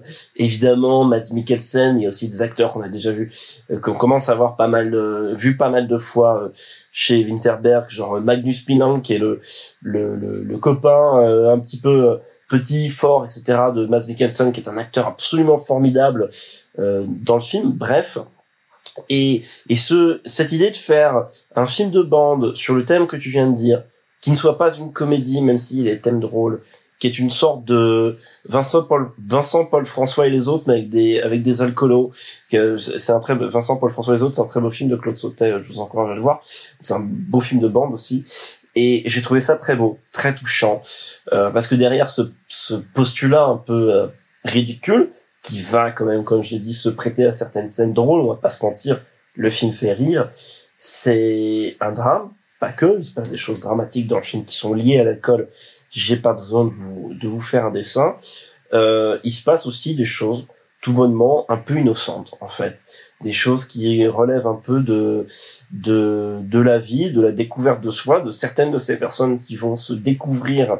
Certains de ces, ces membres de cette bande de potes qui vont se découvrir à travers l'expérience qui est vivre avec 0,5 d'al- euh, 0,5 grammes d'alcool dans le sang puis un peu plus hein, puis 0,75 0,90 1 gramme etc euh, eux, ils sont, ils travaillent tous dans un lycée. Mads Mikkelsen, il est prof. Enfin, ils sont tous profs euh, dans des disciplines différentes. Donc, évidemment, ça va avoir des répercussions là-dessus. Puis, par rapport à, à leurs élèves, il va y avoir certaines dérives. Et, et moi, je me suis laissé entraîner un peu comme dans la, la- un peu comme dans la communauté. Si vous avez vu la communauté, c'est que je trouve être un petit film à la communauté pour moi. C'est un film un peu mineur de Winterberg, mais c'est aussi le genre de film dans lequel on aime se laisser entraîner. euh, euh, on se fait prendre par la main, on sait pas trop où ça va. Et Drunk aussi, je pense que c'est un peu ça. Jusqu'à la fin, au fond, on sait pas trop où ça va. Mais c'est pas très grave. À la rigueur, euh, contrairement par exemple à La Chasse, où La Chasse c'est vraiment un film qui a tout un postulat, toute une réflexion. C'est beaucoup plus grand en fait, si on veut. Là, c'est pas l'idée, c'est pas pas l'envie de faire ça. Et au fond, ça m'a plu presque parce que euh, très rapidement, en fait, je, je- on a compris, je pense que Drunk est pas un grand film, mais c'est un des rares, enfin, que ça m'a pas du tout embêté. J'aime pas dire ça souvent, c'est un argument que je trouve un peu bête. Mais, mais là, j'ai trouvé ça d'une pureté assez fantastique. Déjà parce que bon, je vais passer sur la bande de comédiens, vous allez tous y revenir. La mise en scène de Winterberg, elle est au cordeau. Moi, j'adore Winterberg en tant que metteur en scène, c'est un pur réalisateur visuel. Euh, dès son premier film, hein, des Festen, revoyez Festen, regardez la qualité. Alors, même ça peut paraître bizarre de dire ça hein, sur un film du Dogme 95. Donc, vous savez, ces films qui étaient tournés avec des règles esthétiques très particulières, voulant qu'on ne peut pas rechercher l'esthétique, on ne peut pas avoir de caméra sur pied, on peut pas faire de joli travelling, c'est tourné à la DV, c'est dégueu. Pourtant, c'est un film incroyablement beau, incroyablement esthétique. Ou ce qu'il a fait plus tard, même euh, Loin de la foule déchaînée, qui est un film un peu plus académique, très esthétique. Bref, j'adore. Voilà, c'est un metteur en scène extrêmement solide. Euh, surtout, il y a, un, comment dire, aussi une sorte de fraîcheur qui se dégage du truc, mais qui revient avec ce que je disais un peu plus tôt sur l'innocence et la pureté, le fait que on ne soit pas dans le jugement. Jamais. J'avais aussi un peu peur de ça, notamment dans le dernier quart, dernier tiers. J'avais un tout petit peu peur du retournement moralisateur ou du truc un peu démago. J'adore la chasse, par exemple. Mais c'est vrai que dans la chasse, à un moment, il y a un truc un peu démago. Quand Mads Mikkelsen, il fout le coup de boule au mec qui le fait chier dans le supermarché, il y a un truc un peu démago. Et, mais ça, ça, ça me choque pas, hein, mais, mais j'avais quand même peur qu'il y ait ça dans, ça, ça serait assez malvenu dans Drunk, je trouve. Et fort heureusement, il tombe pas là-dessus, va jusqu'au bout de son idée, mais non plus pas très loin. Et c'est là que je trouve le film très intelligent. C'est qu'il aurait pu aller, en fait, beaucoup plus loin. Ça aurait pu aller euh, beaucoup plus dans euh, l'hardcore euh, de, de cette expérience alcoolique, même s'ils vont assez loin. hein. Mais ça aurait pu encore dépasser ça. Et je trouve le film a une sorte de dignité, euh, sait où s'arrêter, et, et ça m'a pas mal touché. Après, je vais conclure là-dessus, je vais vous laisser parler ensuite. Euh, je trouve pas non plus que ça soit, voilà, je redis ce que j'ai dit plus tôt, je trouve pas non plus que ça soit un, un film euh, immense de Winterberg. Hors micro, j'ai dit à Sophie, mais peut-être à tort en y repensant, que c'était un film mineur de Winterberg, mais bon, c'est peut-être un truc bête aujourd'hui de dire qu'il y a des films mineurs, majeurs, je sais pas. C'est avant tout un très beau film qui qui qui est aussi je vais dire un dernier mot sur la photo qui est aussi très bien éclairé c'est pas le, le c'est pas la directrice de la photo habituelle de de de Thomas Winterberg qui œuvre parce que d'habitude il bosse avec une fille qui s'appelle Charlotte Bruce Chris- Christensen qui fait des photos absolument euh, merveilleuses là c'est quelqu'un d'autre qui s'appelle Sturla Brandgrovlen je l'ai pas appris par cœur je l'ai devant les yeux euh, mais euh, mais voilà c'est un film euh, vraiment très beau qui a ses vraiment certainement plein d'imperfections, de problèmes de rythme. Je vais pas passer là-dessus, c'est, c'est- je trouve pas ça très intéressant.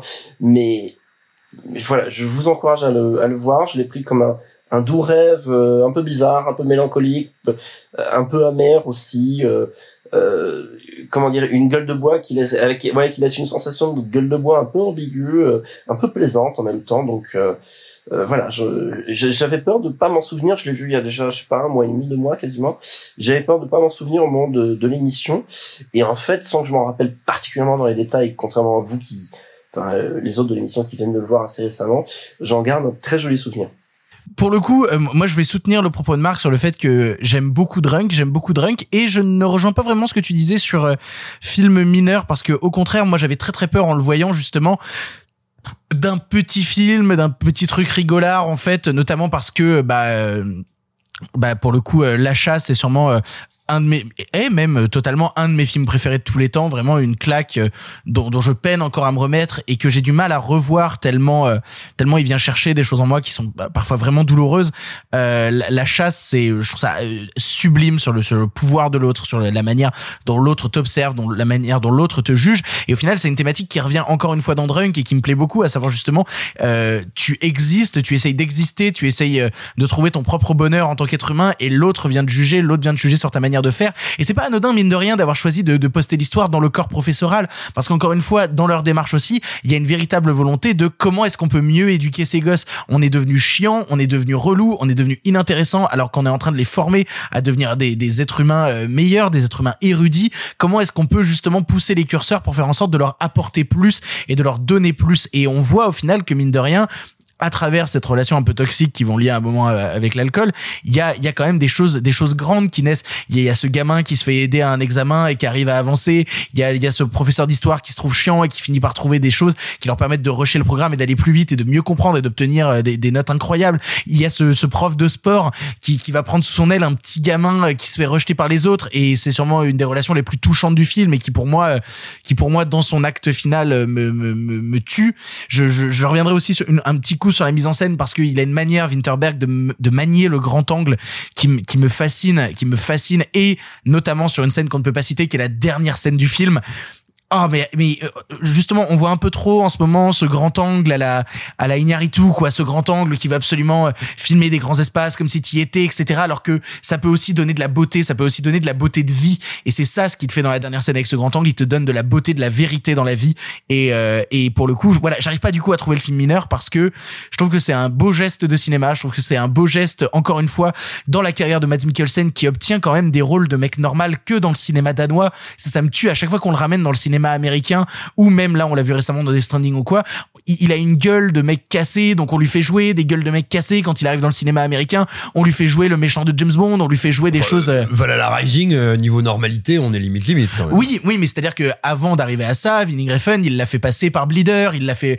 Ah non, mais je suis désolé, Bleeder, c'est quand même juste un petit mec paumé qui essaye de draguer dans un vidéoclub, tu vois. Donc on est quand même sur euh, une certaine normalité. Et je trouve que justement, euh, il trouve ses rôles les plus intéressants justement dans le cinéma danois. De la même manière, il avait, il avait joué dans un film que j'aime beaucoup il y a quelques années qui s'appelle Men and Chicken, où il jouait un type avec une gueule vraiment déformée euh, et tout, qui essayait de relier, enfin de lier une relation avec son frère qui tenait pas vraiment la route. Et pour le coup, ouais, euh, ce que fait Mads Mikkelsen dans le cinéma danois au final m'intéresse beaucoup plus que ce qu'il arrive à faire par instant dans le cinéma américain parce que c'est là qu'il trouve vraiment toute sa toute sa flamboyance et, là dans Drunk bordel le type est flamboyant. Euh, Clara toi tu euh, tu as vu Drunk tout récemment qu'est-ce que tu en as pensé?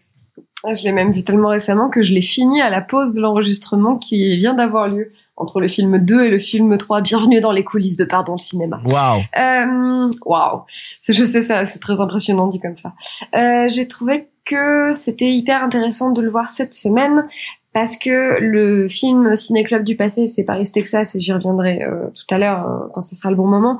Mais en fait, c'est c'est deux films qui parlent différemment un peu de la même chose, à savoir euh, la fin des certitudes. Le moment dans ta vie où tu te rends compte qu'en fait, euh, en fait, tu sais plus rien et qu'il y a rien à savoir et qu'en fait, euh, peut-être que t'as jamais rien su tout court. Le fameux très cliché, tout ce que je sais, c'est que je ne sais rien. Voilà.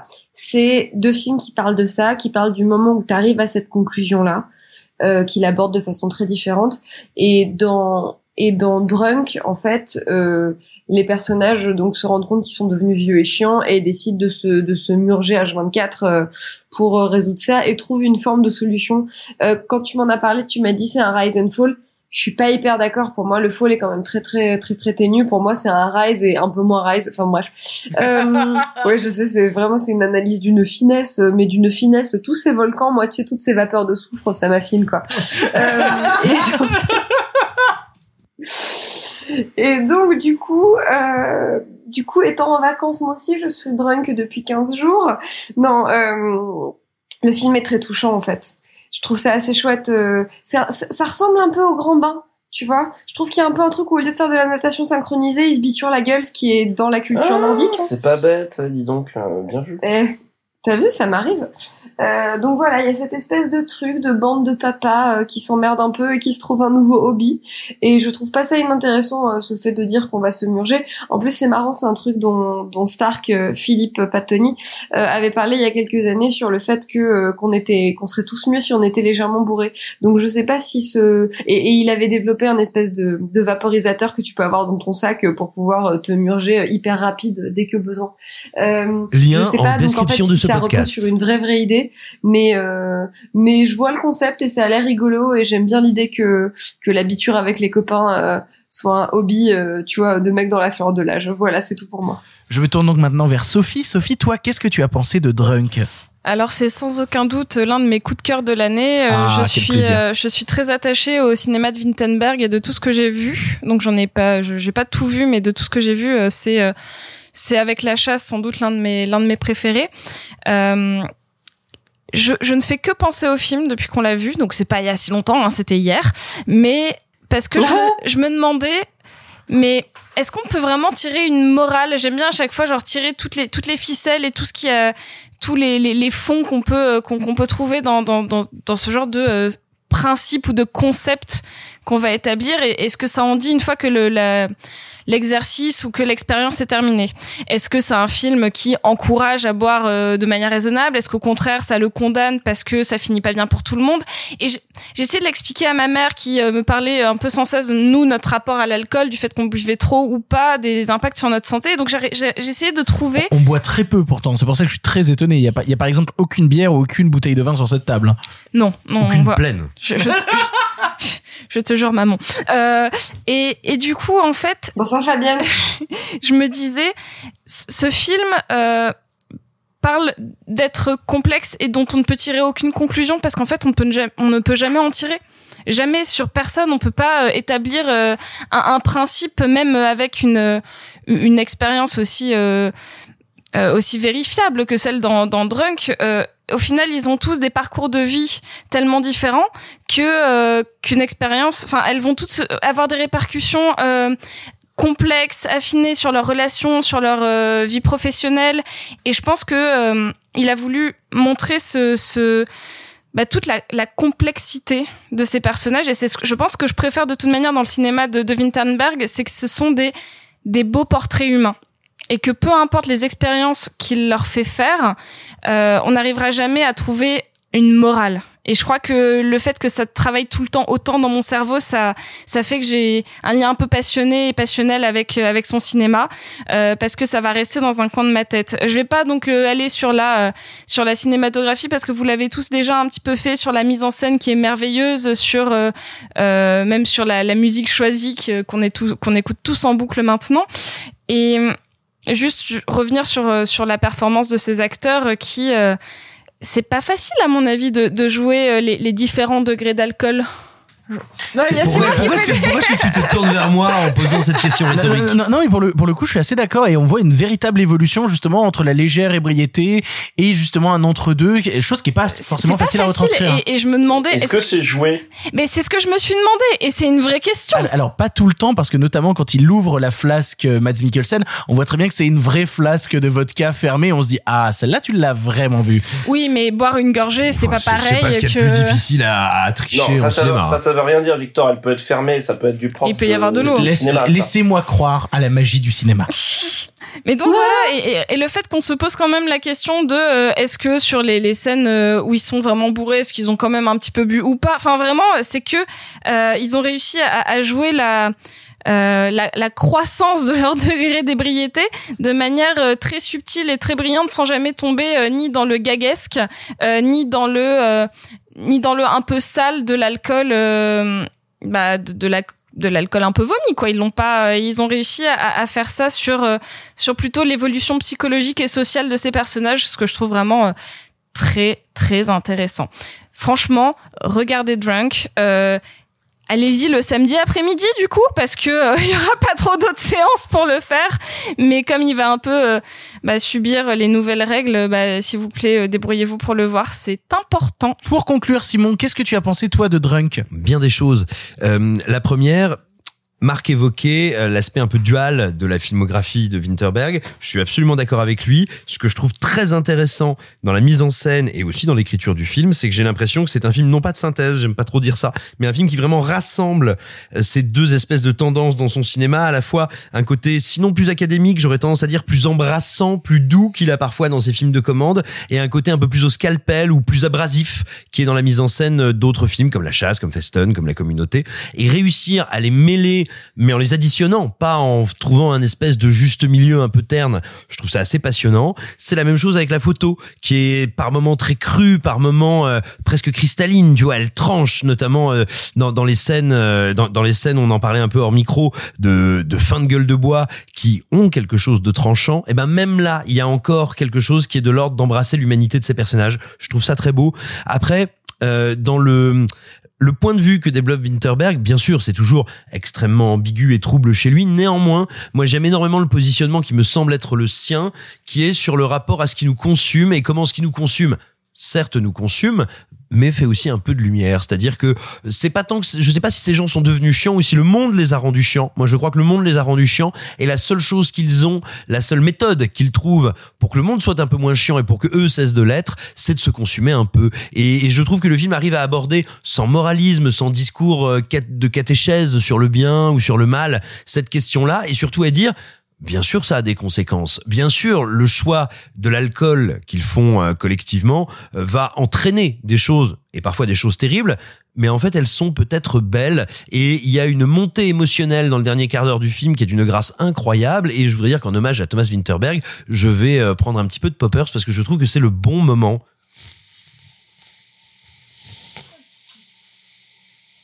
Et voilà, évidemment, Victor ne l'aura pas coupé par intégrité journalistique. Et véritablement, c'est un film, euh, non pas sur le flacon, mais sur l'ivresse. Et c'était précisément l'erreur à ne pas faire. Ça aurait été de parler du flacon plutôt que de l'ivresse. Et c'est un des rares films à être capable de faire ça, avec une grâce et une poésie et surtout une humanité que je trouve absolument désarmante. Et enfin, il y a des problèmes dans le film, il y en a. Il y a no- notamment de gros soucis de rythme dans la première moitié, mais là où on voit l'immense réussite de Drunk, c'est que c'est un film dont les qualités balayent intégralement les défauts. Nous vous rappelons bien entendu que l'alcool, comme toute autre chose, euh, est à consommer avec euh, modération. Mais par contre, voir le film Drunk n'est pas à consommer avec modération. Allez voir le film absolument en salle, mais pas le soir apparemment. Nous allons maintenant passer au film suivant de cette thématique présent. Un film d'horreur, on n'en a pas eu beaucoup à traiter, à savoir Relique.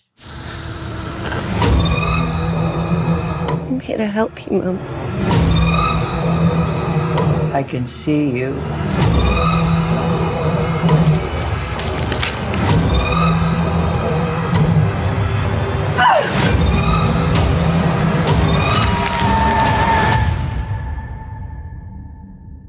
This house seems unfamiliar.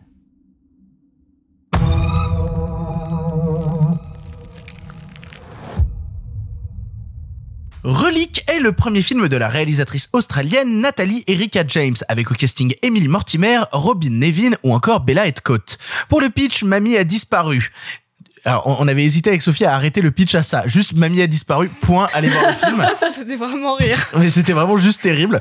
Mamie a disparu, ce qui amène sa fille et sa petite fille à revenir dans sa maison le temps qu'on la retrouve. Pourtant, lorsqu'elle ressurgit, elle ne semble plus être la même, ayant des accès de rage incontrôlés. Pire, elle dit que quelqu'un se promène dans sa maison et qu'elle n'arrive pas à le faire partir.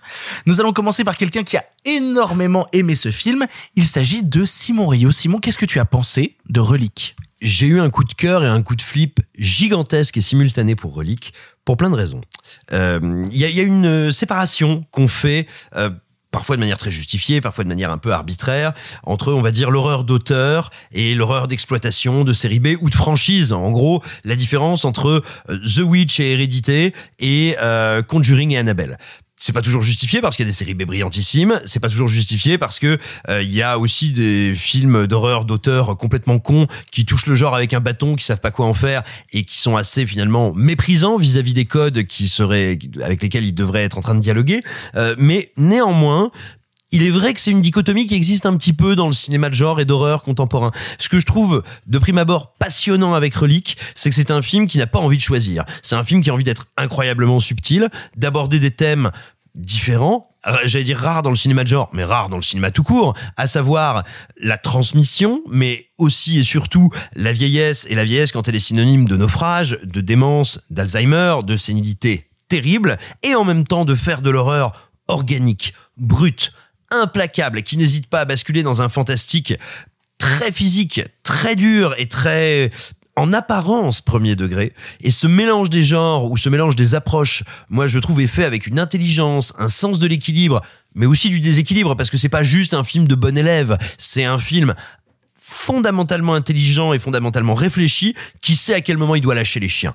Et euh, il faut le dire, moi je trouve que euh, ce climax qui est plus qu'un climax parce que c'est quasiment un tiers du film où vraiment ça s'énerve, ça panouille et puis vraiment euh, tu sors du film, tu peux pas te gratter pendant six mois, hein, ça va mal se mettre. Tu peux ni te gratter ni te balader dans une maison euh, sans lumière. En fait, tout simplement, euh, lorsqu'il faut lâcher les chiens, Nathalie Erika James, dont c'est le premier long métrage, elle a l'intelligence d'aller chercher des influences qui sont aussi bien cinématographiques que vidéoludique parce que vous allez forcément penser si vous avez joué au premier Silent Hill au, dernier tiers du premier Silent Hill qui se passe dans un lieu qui s'appelle le Grand Nulle Part qui en fait mélange toutes les zones que vous avez traversées dans le jeu qui joue sur votre rapport à l'orientation. Mais vous allez aussi penser au concept narratif et au et à ce qui se déroule dans un texte dont j'ai déjà dû parler ici parce que j'en parle tout le temps j'en parle partout. C'est un des plus grands textes de la fin du XXe siècle c'est la Maison des Feuilles qui est un livre sur la perte l'errance le labyrinthe le dédale. Et tout simplement moi ce que ça a donné sur moi c'est une grande admiration pour l'intelligence du film mais surtout des sommets de terreur très violents, très forts, et il faut enfin, sans évidemment déflorer quelle est la conclusion du film, dire que l'épilogue arrive à mêler toutes ces tendances, toutes ces idées qui, qui traversent, qui affleurent pendant tout le long métrage, dans un final qui est à la fois invraisemblablement brutal, humainement et symboliquement, et qui en même temps est d'une poésie. Enfin, moi, j'étais en train de me dire, qu'est-ce que c'est beau, qu'est-ce que j'ai envie de pleurer. Je crois qu'il faut que je vomisse. Oh, mais c'est beau quand même, mais j'ai peur, mais je vais vomir, mais j'ai peur. et Vraiment, c'est un film que j'admire énormément et réussir à atteindre ce niveau d'excellence avec son premier long métrage, moi, je suis assez bouleversé par le boulot d'Erika James. Nathalie Erika James, excusez-moi. Pour le coup, j'abonde dans le sens de Simon parce que euh, bah, j'ai vu Relique et euh, je me suis euh, chié dessus comme euh, rarement. C'est-à-dire qu'au bout d'une demi-heure, je me disais, je suis déjà au fond du trou. Comment je vais pouvoir atteindre euh, la fin du long métrage? Et en même temps, petit à petit, il y a une sorte de poésie lancinante qui se dessine à travers le film, qui vient chercher à la fois les dédales du passé de ces personnages et en même temps le dédale de cette maison qui ne cesse de grandir, de s'étendre et de devenir quelque chose que, auquel on ne s'attend pas. Et, et moi, ça me fascine. Ce qui me fascine aussi beaucoup dans la mise en scène pure euh, de Relique, c'est le fait que c'est un film qui joue sur les coins. C'est-à-dire c'est un film qui joue sur euh, l'ombre dans les coins, sur les petites silhouettes en fond. La manière qu'il a par instant de nous montrer juste des décors, des décors qui semblent vides, jusqu'au moment où au bout de 15 secondes à fixer ce décor vide, il y, a quelque chose qui bouge et tu te dis, oh putain, depuis 15 secondes je suis en train de fixer un truc et j'avais pas regardé, enfin j'avais pas remarqué que j'étais en train de fixer un truc. Je trouve ça, d'une intelligence dans, la manière dont c'est fait. Je me dis c'est son premier long métrage, mais putain c'est fou quoi. Et puis en, matière de sensibilité et comme tu l'as dit d'intelligence, moi il y a un truc auquel je suis extrêmement sensible et que je trouve impressionnant parce que c'est super dur à doser. On parle quand même d'un film d'horreur dont un des moteurs horrifiques est une femme âgée qui dont le corps et l'esprit sont en train de se dégrader et c'est fait avec une dignité. C'est-à-dire, tu vois, c'est pas un truc genre mamie est devenue monstrueuse. Enfin, il y a pas du tout de dégoût pour le corps de cette vieille femme qui change et qui est en train de se dégrader et vraiment la dignité humaine avec laquelle c'est fait tout en assumant des, res- des ressorts horrifiques c'est aussi super beau Bah oui, ça, ça réinvente le trope de la de la grand-mère possédée quoi globalement. Euh, mais mais pour le coup, je crois que Sophie veut vraiment beaucoup beaucoup s'exprimer. Vas-y Sophie, Oui, dis-nous je, voulais revenir sur pas mal de re- rebondir sur ce qu'avait dit Simon, mais là on est sur le, le fait de la, enfin sur le, le corps de la de la vieille femme. Donc on pense bien évidemment quand on pense vieille femme dans le cinéma d'horreur, on pense aux sorcières, à ce côté très euh, euh, presque cartoonesque, un peu euh, travaillé au niveau des traits, un peu euh, grossi, etc. Mais euh, c'est aussi euh, quelque chose qui revient pas mal, qu'on a vu. Une, une des grandes images horrifiques de Shining, c'est quand même cette vieille femme dont le corps se décompose dans la baignoire. Ça a été repris, euh, ça a été repris également euh, de manière un peu plus cartoonesque dans euh, dans The Visit que j'aime beaucoup de Shyamalan mais c'est vrai que c'est rare et c'est ce que ce dont tu parlais qui est euh, tout en ayant ces grands euh, arcs du cinéma d'horreur, donc le, le corps de la vieille femme, euh, c'est un- une thématique aussi du cinéma très indépendant. Ce que tu disais, ça m'a rappelé euh, le, le film que va, qui va bientôt sortir de Viggo Mortensen, qui est Falling, avec euh, la sénilité. Donc c'est normalement un cinéma très intimiste euh, qui va qui, qui va venir chercher chez son spectateur son rapport à ses propres parents ou à sa propre vieillesse. Et c'est en ça que le film est extrêmement intéressant. C'est parce qu'en en combinant des grands archétypes du cinéma d'horreur et notamment du body horror et l'extrêmement intime du drame familial, c'est ce qui fait que euh, ce premier film australien vient mais vraiment euh, euh, s'insérer dans un dans un genre qui existe depuis quelques années qui est le elevated horror euh, dont euh, connaissez-vous mon amour pour Ari Aster? Est-ce que je vous en ai déjà parlé ici? Ça hein? Shkun- Shkunedek, Ari Aster Non mais après, après c'est vrai que quand tu vois Relique, tu sens vraiment que ça devient une sorte d'enfant illégitime d'hérédité quoi. Il y a, il y a- Mais il y a- bien il y a un vrai pendant qui va avec quoi. Mais bien sûr, et c'est ça qui fait que, que c'est extrêmement. euh, bah, ça manque juste de. Tony Colette.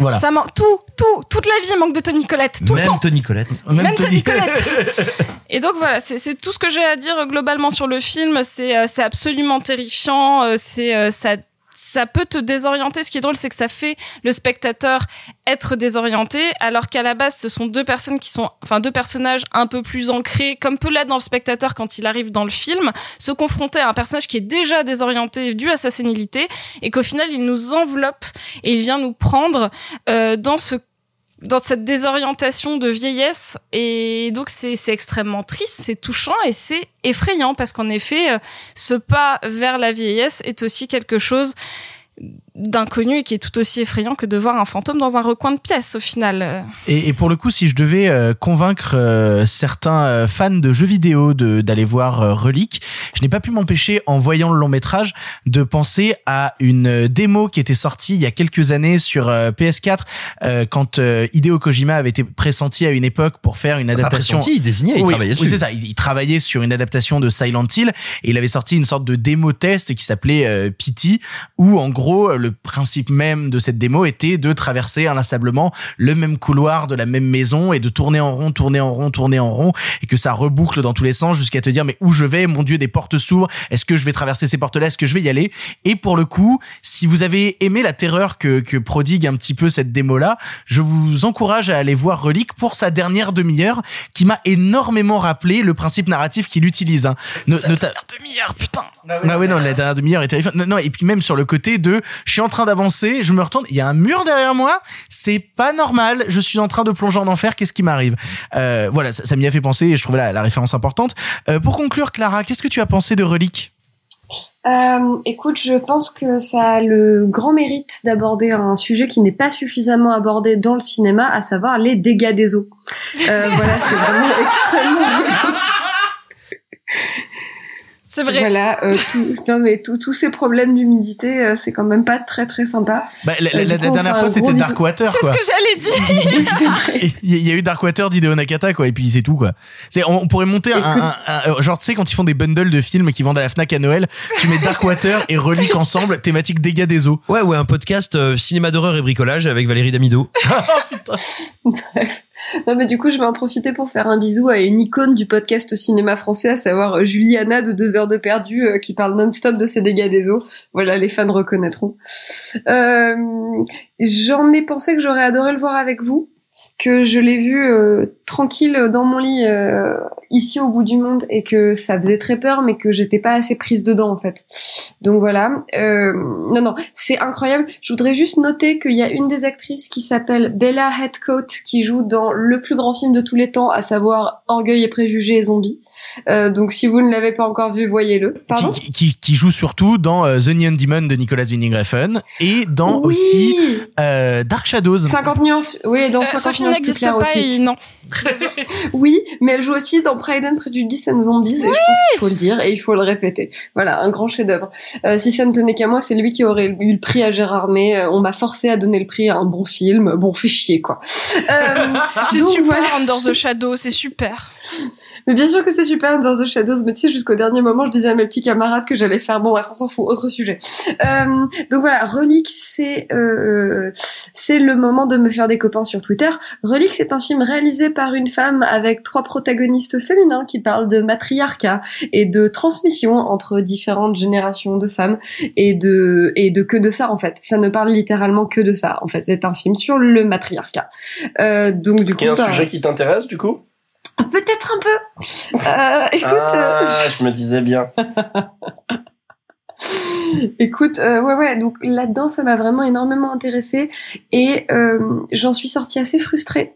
C'est-à-dire que je comprenais pas bien euh, comment est-ce que ça bouclait, tu vois, à la fin. Je trouve que ça me racontait pas tout ce que ça aurait dû me raconter et en fait, c'est pas mal parce que du coup, cette espèce de d'infestation champignonesque euh, un peu dégueulasse est en train de s'étendre à l'intérieur de mon crâne et de bourgeonner au fur et à mesure et j'y repense vachement et ça me donne de plus en plus d'éléments. Donc en fait, le film, je crois volontairement est quand même pas très clair. Euh, et je pense que c'est voulu, euh, puisque euh, comme ça, ça continue à se déployer un peu à l'intérieur de ton petit crâne, tel un gros dégât des eaux qui décolle ton papier peint. Donc voilà, j'ai beaucoup, beaucoup, beaucoup, beaucoup aimé cet aspect-là. Donc voilà, c'est pour moi les deux grandes forces du film, c'est le fait d'être un vrai film de femmes euh, qui parle de ça, qui est en plus mené par des femmes, etc. Contrairement à parfois, tu vois, t'as des films de meufs euh, où il y a que des hommes à la technique et à la réal, etc. et C'est relou. Bref, donc là, ça c'est intéressant, et aussi le fait que ça soit volontairement euh, pas tout à fait achevé. Enfin, je crois en tout cas. Euh, donc voilà, c'est très plaisant. C'est à voir si vous le pouvez en salle. Ne faites pas l'erreur que moi j'ai faite de le voir euh, euh, tranquillou bilou euh, à la maison euh, sur un lien. Voyez-le au cinéma et, euh, et parlez-en à vos amis. Comme quoi, c'est pas mal le cinéma. Ouais, comme quoi, Mm. c'est pas mal le cinéma. Mais je crois que Net- je, je crois que Netflix et Disney sont pas d'accord. Euh, bref, vous l'aurez compris, nous adorons Relique et nous vous encourageons à le voir en salle si vous en avez l'occasion. En plus, il n'y a pas énormément de films d'horreur actuellement au cinéma, donc un bon film d'horreur comme celui-là, ça donne envie d'y aller. Nous allons passer maintenant à un film d'animation puisque nous allons vous parler de Lupin 3 The First.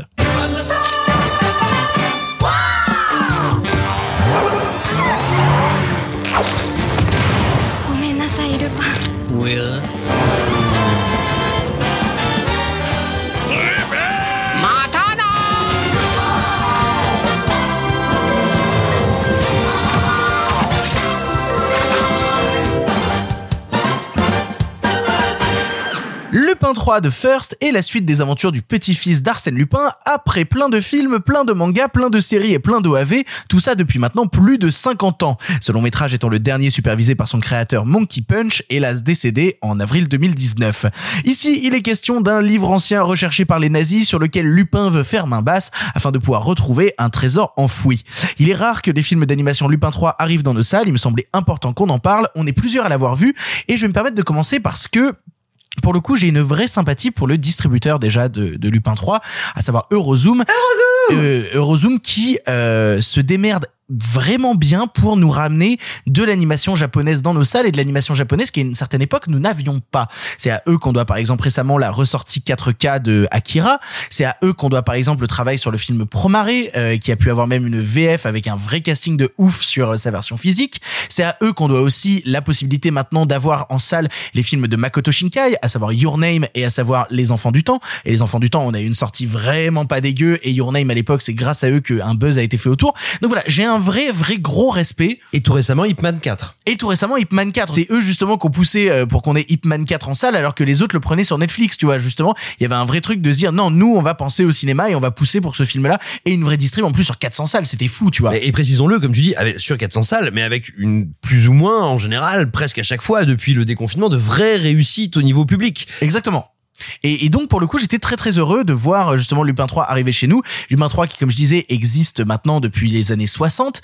Lupin 3 qui a eu euh, l'occasion déjà de se faire connaître à travers plein de choses, notamment un film réalisé par euh, Hayao Miyazaki, à savoir Le Château de Cagliostro, qui est euh, une des premières adaptations de Lupin, mais il y en a eu plein d'autres aux US, enfin pardon au Japon. On a eu énormément d'adaptations. Il y a même eu une nouvelle série animée récemment. C'est un vrai monument au Japon. Ce personnage de Lupin 3 qui est pourtant très hérité de la culture française, mais on sait très bien que les Japonais justement ont eu à cœur toujours de prendre parfois des univers venant d'autres pays et de les raconter. Je suis par exemple moi assez fasciné par un auteur comme euh, Naoki Urasawa euh, qui avait fait un, manga que je trouve absolument incroyable qui s'appelle Monster et qui se base pour une bonne partie euh, en Allemagne. Et du coup voilà, ils ont eu cette manière-là aussi de reprendre des, choses de la culture européenne et de les traiter à leur sauce, notamment dans Lupin 3 donc qui est bah, des nazis qui cherchent encore à récupérer un truc pour ramener le Führer qui est peut-être pas mort. Et bah moi j'aime bien. C'est-à-dire Lupin 3 ça a été un vrai plaisir de découverte. Déjà parce qu'ils ont un truc dans l'animation, moi, que j'adore, à savoir une animation qui est entre la 2D et la 3D. En fait, on est dans un environnement 3D, mais on anime les personnages comme s'ils étaient en 2D, avec des corps quasi élastiques, avec des voitures dans des courses-poursuites qui font des mouvements vraiment, euh, vraiment irréels. Et c'est cette manière, justement, d'utiliser une technologie 3D qui est censée, en quelque sorte, nous rapprocher d'un certain réel, mais de continuer à nous traiter les personnages à la Tex Avery, à la manière dont on les traitait dans les années 70, à avoir encore un vrai décalage dans la manière dont ils sont construits.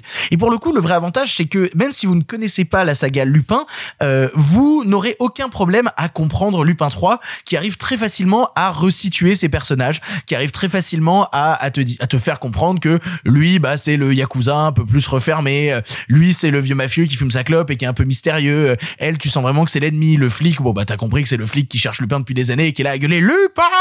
Non vraiment, moi il y a un ensemble qui est avec que des personnages qui sont hauts en couleur et qui vont ensemble partir dans une aventure qui dépasse un petit peu le quotidien, qui sort de Paris justement et qui va chercher dans des, fouilles anciennes la possibilité de retrouver un trésor disparu.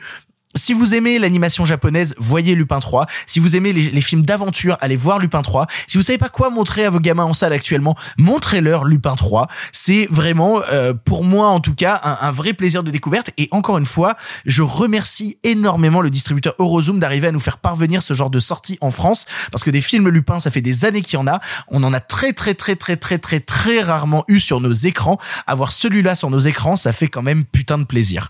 Euh, et je crois que c'est un peu tout ce que j'ai dit, voilà, sur la folie de l'animation et tout, et sur ce qui m'intéressait dans le long métrage. Euh, et puis le, le- le film me fait beaucoup rire aussi, mine de rien. Les personnages en couleur comme ça me font rire. Je, je me tourne vers Simon. Simon, toi, qu'est-ce que tu en as pensé de Lupin 3 J'en ai pensé plein de bien. Euh, c'est un film qui n'est jamais génial, mais qui est toujours charmant. Absolument. Euh, J'aimerais peut-être faire une... Comme toi. Oh, merci. Pardon, je t'aime. Je, t'en prie. Euh, J'aimerais faire un petit aparté pour signaler que euh, nos confrères et collègues du podcast Capture Mag ont consacré un podcast super intéressant parce qu'il fait un très gros point historique sur la franchise Lupin 3. Donc, si vous ne la connaissez pas du tout ou si vous voulez vous rafraîchir la mémoire et si vous voulez découvrir pourquoi un temps en France Lupin s'est appelé, enfin Lupin 3 s'est appelé Edgar la cambriole, allez-y donc y jeter un coup Oui, oui, d'œil. c'est- c'est vrai, c'était son vrai nom à une époque. Il a été traduit Edgar la cambriole. Waouh Mais parce que pour des raisons, euh, j'y vais très vite, mais allez, allez écouter Julien Dupuis sur cette question, il est passionnant. Euh, tout simplement pour des raisons de droit par rapport aux ayants droit de Maurice Leblanc, l'auteur d'Arsène Lupin. Euh, bref, c'est un film qui est, qui est super intéressant parce que il faut quand même bien dire, et c'est vrai au cinéma comme en jeu vidéo, qu'il y a un certain avènement de la 3D qui a ce serait alors très euh, beaucoup trop fort de dire mis en échec les, les artistes japonais, mais qui a posé de vraies questions presque philosophiques d'un point de vue artistique euh, aux artistes japonais, c'est-à-dire que euh, euh, comment digérer ça, comment faire rentrer leur code narratif et esthétique sous un nouveau régime de représentation? Et on, va pas dire que Lupin 3 tranche la question, c'est évidemment pas vrai, mais en revanche, il propose quand même, euh, tu vois, tu disais cette animation qui va pas vers le réel, mais qui néanmoins quand même reprend des textures qui sont vraiment des textures de l'animation 3D. Bref, il arrive à faire, à tenir un espèce de grand écart entre une certaine tradition de l'anima- de l'animation nippone et certaines potentialités de l'animation 3D qui sont vachement intéressantes. Euh, il faut aussi dire qu'il correspond à toute une atmosphère, un espèce de groove qu'on a, j'allais dire rarement dans l'animation japonaise, mais rarement dans l'animation tout court, voire même rarement dans le cinéma, parce que c'est quand même très clairement une œuvre qui lorgne du côté du cinéma d'aventure des années 70 et spécifiquement, pas pour rien que ça se passe à Paris, spécifiquement du côté du cinéma français. Enfin, dire, Lupin, c'est euh, c'est un mélange, je veux dire, entre Delon, Belmondo et plein de Ah, ah, personnages bah, comme bah, ça. Oui, mais le Et- truc, le truc, c'est ce qu'il faut savoir, c'est qu'à la base, le visage de Lupin est basé sur euh, le visage de, euh, j'allais dire Belmondo, c'est Belmondo, c'est Belmondo ou Delon, c'est un des deux. Mais Ah, en tout cas, c'est pas Patrick Devers, mais Euh, non, non, ça c'est sûr, il a pas eu le temps. Euh, mais, dur. Mais, mais non, non, mais ce que je veux dire, si vous voulez, c'est que ça donne une œuvre étonnamment singulière, qui a un charme fou, euh, qui ne sera pas du tout, euh, comment dire, euh, pas, pas, du tout verrouillé pour ceux qui n'ont pas l'habitude de la culture japonaise, de l'animation japonaise ou même de la franchise. On sent que ça a été aussi vraiment fait et pensé pour aller euh, sur les terrains occidentaux et c'est pas pour c'est pas pour autant une espèce de carte postale sans âme. Non, c'est vraiment un juste milieu entre divertissement super accessible, entre euh, ride d'aventure euh, assez naïf et euh, et vraiment je trouve joli film d'animation. Alors, c'est jamais sidérant, c'est jamais brillant. Moi, je trouve que la première moitié du film est bien supérieure à la seconde.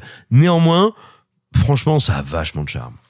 Et, euh, et pour le coup, euh, justement, il y a un truc qu'on n'a pas abordé, c'est la question justement du passage de la 2D à la 3D. On sait que l'animation japonaise, ça a été vraiment les derniers résistants comparé à des Disney qui ont cédé à la, technologie euh, d'animation 3D euh, dès 2005-2006 euh, et qui ont essuyé des gros échecs, hein, mine de rien, parce qu'il faut se rappeler que les premières tentatives de Disney en animation 3D, c'était notamment Bienvenue chez les Robinson, qui était d'une dégueulasserie infinie tellement le film était moche.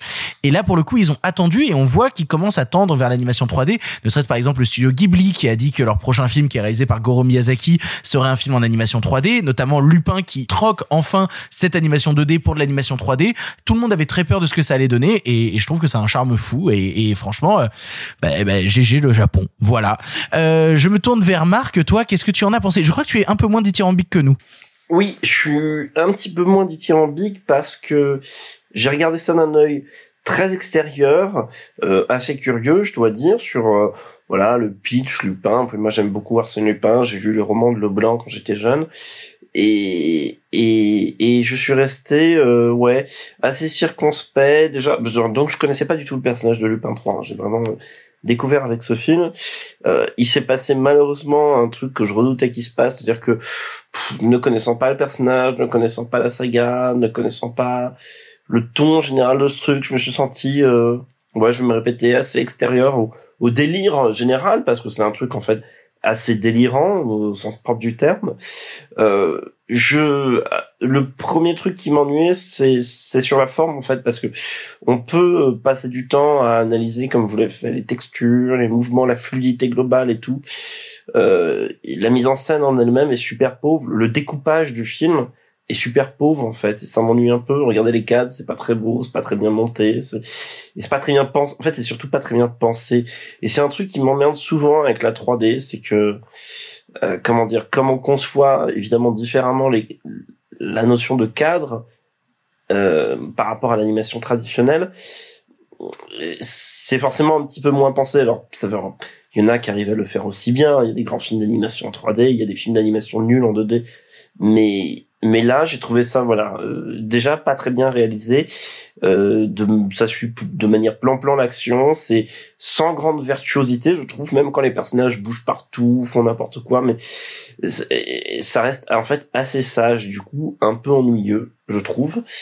Euh, après sur bon tout ce qui est scénario et tout je trouve ça assez bête. Il y a une sorte de révélation dans le film. On la voit venir à 3 kilomètres. Il y a un truc à un moment qui est plus ou moins caché dans le film. Bon, c'est, je trouve que c'est pas très bien écrit. Du coup, j'ai un peu mal à, il y a tout un acte qui est une repompe, enfin, un hommage, si vous voulez, mais un hommage repompe à la dernière croisade de Indiana oh, Jones. non, non, c'est un hommage pour le coup. C'est vraiment un hommage. Oui, mais un hommage est une, enfin, oui, mais la frontière est ténue entre hommage repompe parce que ça reste quand même littéralement la même chose, hein. C'est pas juste une référence. Il y a vraiment toute la séquence entière qui est quasiment la même chose. Euh, bon euh, je suis oui après pourquoi pas c'est un truc culte un peu de la pop culture d'aventure aussi la dernière croisade. Mais bon j'étais là en mode oui bon d'accord j'ai compris Indiana Jones euh, et je, ça m'a encore une fois ça m'a projeté un peu à distance ce truc. Et et puis évidemment moi ça m'intéresse aussi euh, ce que, que tu m'avais vendu le pitch avec voilà il y a des y a des nazis il y a Hitler qui est en vie etc et moi il y a un thème que je trouve toujours intéressant dans donc quand les, les, les nazis sortent du cinéma, on va dire un peu sérieux, un peu historique, c'est la question de euh, la présence du nazisme dans la pop culture. Et parce que ça, c'est vraiment un truc que je trouve passionnant, comment le nazi est devenu, euh, comment dire, un, un, méchant évident de la pop culture, un méchant en soi, un méchant qui n'a plus besoin de motivation. Il est euh, nazi, il est l'antagoniste parfait de la pop culture. Euh, donc sur ce principe-là, c'est très étrange ce que tu dis, Marc. J'avais très très peur que là tu nous lances un petit note all nazi. Là, j'étais là, mais dis donc. Euh, non, pas encore. Il est trop tard. pas mais, encore. Il passe tard. Mais, mais, mais donc voilà.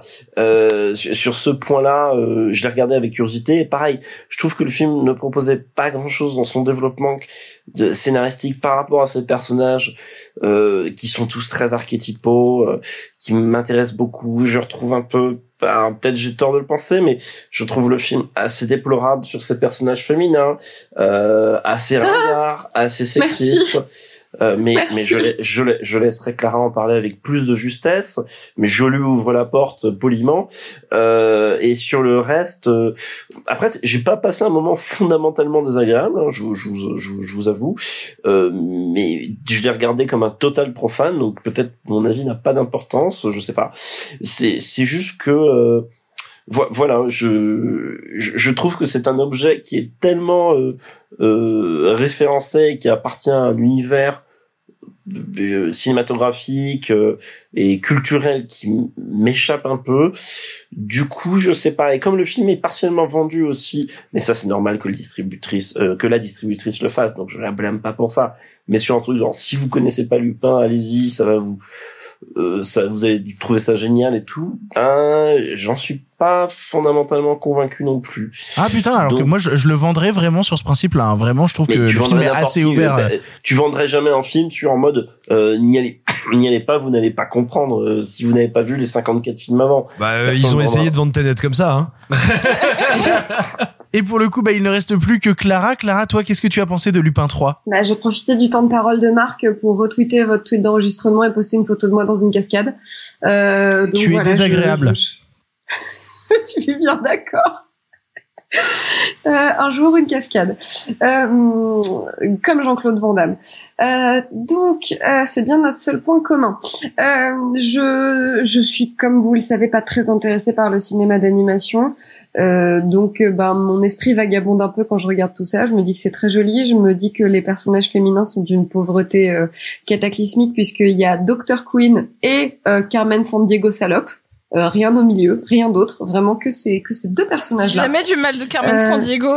Non, des- j'ai pas vu le film, j'ai pas de, je, je voulais juste Non, la nommer si- encore. Tu, tu, non mais si, tu vois, si encore il y avait eu une, une meuf super officière nazie, allez, mais même pas. Ouais, c'est ça. Il y a même pas Ilsa, tu vois. Ah, Alors, si, si- Euh, si tu veux, Marc, je pense qu'il y a plein de films porno des années contre 80 qui ont des, des, des super officiers nazis. Je pense que Bah, tu trouveras ton euh, Pas, pas dedans. 80.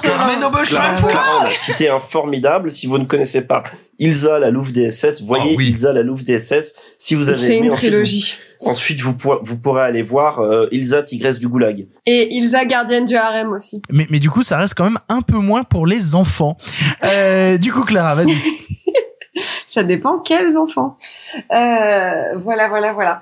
Euh, oui, parce que dans sur Terre 2, euh, nos enfants avec Simon, on leur fait regarder Ilsa, euh, tu sais, le samedi matin à la place de cadet de ça. Voilà, c'est notre mode Ah, éducatif à nous. Surtout, ils ont pas école, ils ont Pinkuega, comme on le dira tout à l'heure.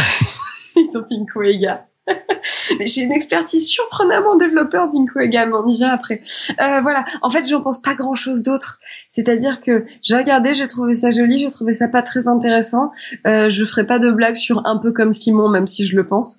Euh, et, euh, et voilà, c'est très joli. Je suis pas très intéressée par le cinéma d'animation et j'ai pas trop compris la pertinence d'un film d'animation japonaise qui se passe à Paris parce que vraiment c'est le Emily in Paris euh, du, du dessin animé donc ça m'a un peu gavé. Euh, Waouh, donc, je suis voilà. tellement pas d'accord avec toi, mais à 2000%. Mais, je, mais tu sais quoi, vous même avez moi, je suis pas regardé Emily avec in moi, c'est juste que je trouvais ça rigolo. Par contre, ça, je, je vais rebondir, je vais rebondir juste sur un truc que dit Clara, euh, euh, c'est que ça prouve aussi qu'il y a un grand drame et je veux pas enfoncer. Vous savez tous autour de cette table, les gens qui m'écoutent, que j'aime d'amour le cinéma français, mais ça prouve quand même un grand drame du cinéma français autour de notre patrimoine culturel dont les œuvres de Maurice Leblanc font partie. C'est notre inefficacité totale à faire un truc du d'Arsène Lupin. Euh, là, je sais qu'il y a une série qui sort avec. euh, c'est une série avec Omar Sy? Oui, c'est une série, ouais. Série avec Omar Bon. Sy dans laquelle Omar Sy joue un cambrioleur qui s'inspire des romans de Maurice Leblanc pour devenir cambrioleur de luxe. Ah, donc bon, c'est pas vraiment une adaptation officielle. Enfin, si, oui et non, mais bon, on s'entend. Mais, mais voilà, de dire que, tu vois, en France, ça fait des années qu'on, euh, des trucs comme ça, comme Fantomas, comme le fantôme de l'opéra, qui sont tous des œuvres françaises dont on n'a jamais su trop quoi faire et. Oh et si, Fantomas, vois- on en a fait des belles choses quand même. Oh oui, il y a 60 ans. Ben oui, mais d'un autre Euh, côté, oui, c'est à quel âge Lupin 3 On en a fait, on en a fait des belles choses quand euh, Louis Feuillade, euh, c'était quand j'avais 12 ans, quoi. Oui, oui, mais, oui, mais, oui, mais il, il n'empêche mine de rien que euh, euh, à l'époque où il y avait les adaptations de Fantomas avec Louis de Funès, c'est l'époque où Lupin 3 a été créé au Japon. Hein. C'est, euh, Oui, mais- c'est- pas ce que Marc, mais c'est pas ce que rends-toi compte que- Rends-toi compte que les, les, les fantomas de Louis de Funès, ils ont tué ces, c'est, c'est fini. À partir du moment où, où, où Louis de Funès fait Fantomas, c'est fini. On n'aura plus jamais une adaptation sérieuse. C'est, des films qui ont tué ça. C'est des films qui ont tué l'œuvre au cinéma. Donc moi, c'est pour ça que j'ai du mal avec Fantomas. C'est que je trouve que l'œuvre sont jamais remises. Qu'il y aura jamais d'adaptation de Fantomas en France après ça. Donc Oui, moi, mais- ça mais- un peu, tu vois.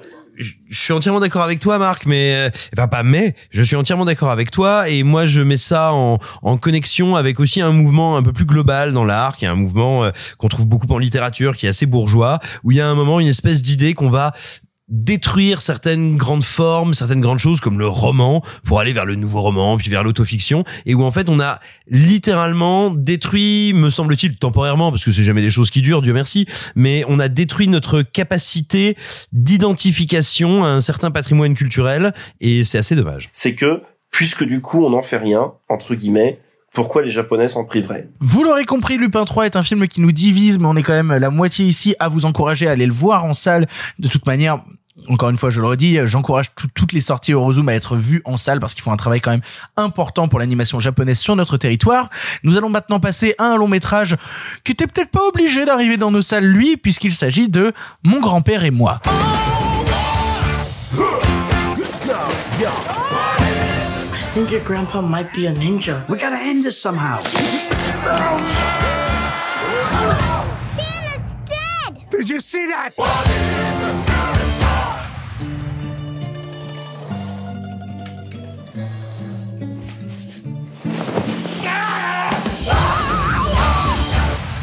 Mon grand-père et moi est une comédie américaine, exemple type de ce qu'on se ramasse en salle quand il y a vraiment plus aucun autre film américain à diffuser. Ici, on va suivre la guerre que se font Robert De Niro et son petit-fils afin de récupérer une chambre dans la maison familiale, pendant qu'en trame de fond, Christopher Walken et Uma viennent cachetonner parce que quand même, faut bien manger. Bref, euh, Mon grand-père et moi était un film qu'on n'attendait pas particulièrement, mais qu'on a vu parce que c'est quand même une sortie importante qui est dans 400 salles. Clara, tu l'as vu, qu'est-ce que tu en as pensé?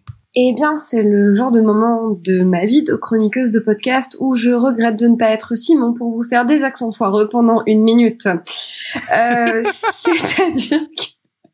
C'est-à-dire que du coup, je vais le dire normalement parce qu'en plus, je suis dans une maison où, comme il est une heure du matin, les gens dorment. Ça aurait été vachement mieux en le hurlant.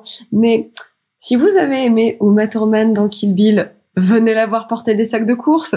Si vous avez aimé Robert De Niro dans Casino, venez le voir jouer à vidéo gag. Si vous avez aimé Christopher Walken dans Pulp Fiction, venez le regarder jouer à la balle aux prisonniers. Si vous aimez, non mais, je, je, qu'est-ce, mais tu sais vraiment, j'ai mis des petites barres. Bon, moi aussi j'avais une fiche pour une fois. J'ai mis des petites barres toutes les fois. On voit Uma Thurman qui porte des courses.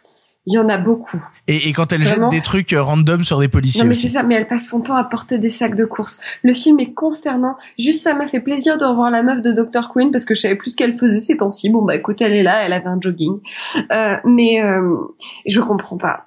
Je comprends pas. En fait, j'ai rien d'autre à dire sur le film. Je l'ai regardé vraiment genre euh, euh, d'un œil consterné et de l'autre œil j'essayais de dormir. Tu vois, j'essayais de vraiment développer cette capacité à faire deux choses en même temps. C'est vraiment archi consternant et j'étais pas au courant qu'il avait une distribution aussi généreuse. Donc vraiment, vraiment, vraiment là, il y a, plus de trucs en salle. hein. Il faut se remettre à balancer euh, euh, du cinéma de patrimoine à donf à donf à donf pour remplir les pour remplir les grilles. Tu sais comme ils ont fait quand ils ont réouvert les cinémas. Parce que là, en fait, vraiment, c'est juste consternant en fait. Et, et on en revient pour la dix millième fois à la notion de divertissement et au fait que c'est qu'en fait c'est important de donner euh, des de faire passer un bon moment au spectateur. Or, ce film-là, en fait, fait passer un mauvais moment au spectateur tout en le méprisant et en lui crachant à la gueule. Euh, voilà. Et je me suis aussi dit que le film aurait beaucoup aimé être The Good Boys, mais que vraiment il y arrive pas du tout.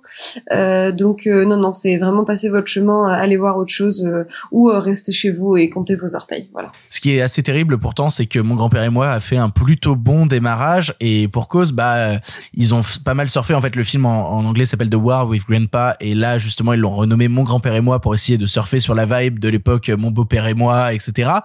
Et euh, on- blague. bah ouais, hein, c'est terrible.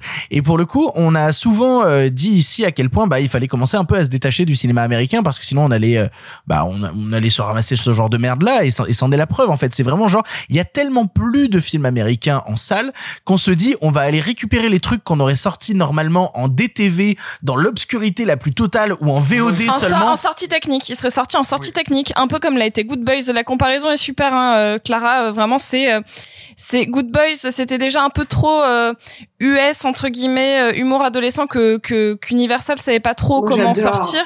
Mais J'ai j'aime j'aime beaucoup aussi.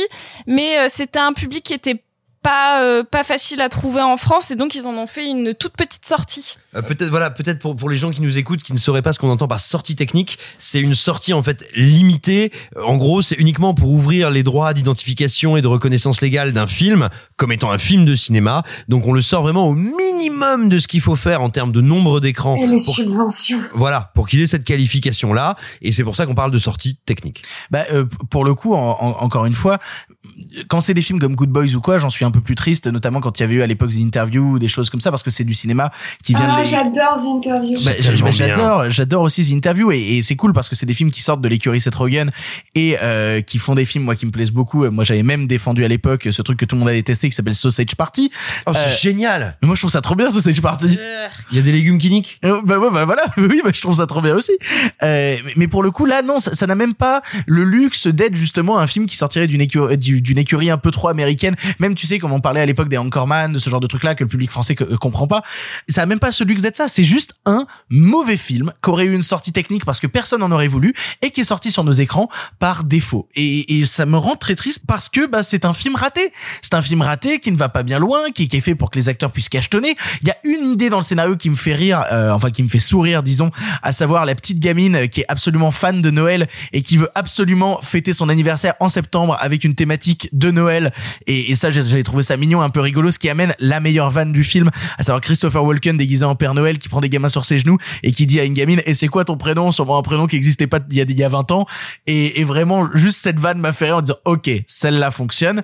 Mais, mais sinon, non, c'est un désastre, c'est extrêmement mauvais. Et, euh, et voilà, quitte à nous mettre du, du cinéma américain en salle, respectons un petit peu les spectateurs parce que si c'est pour lui faire bouffer ça, ça sert vraiment pas à grand chose.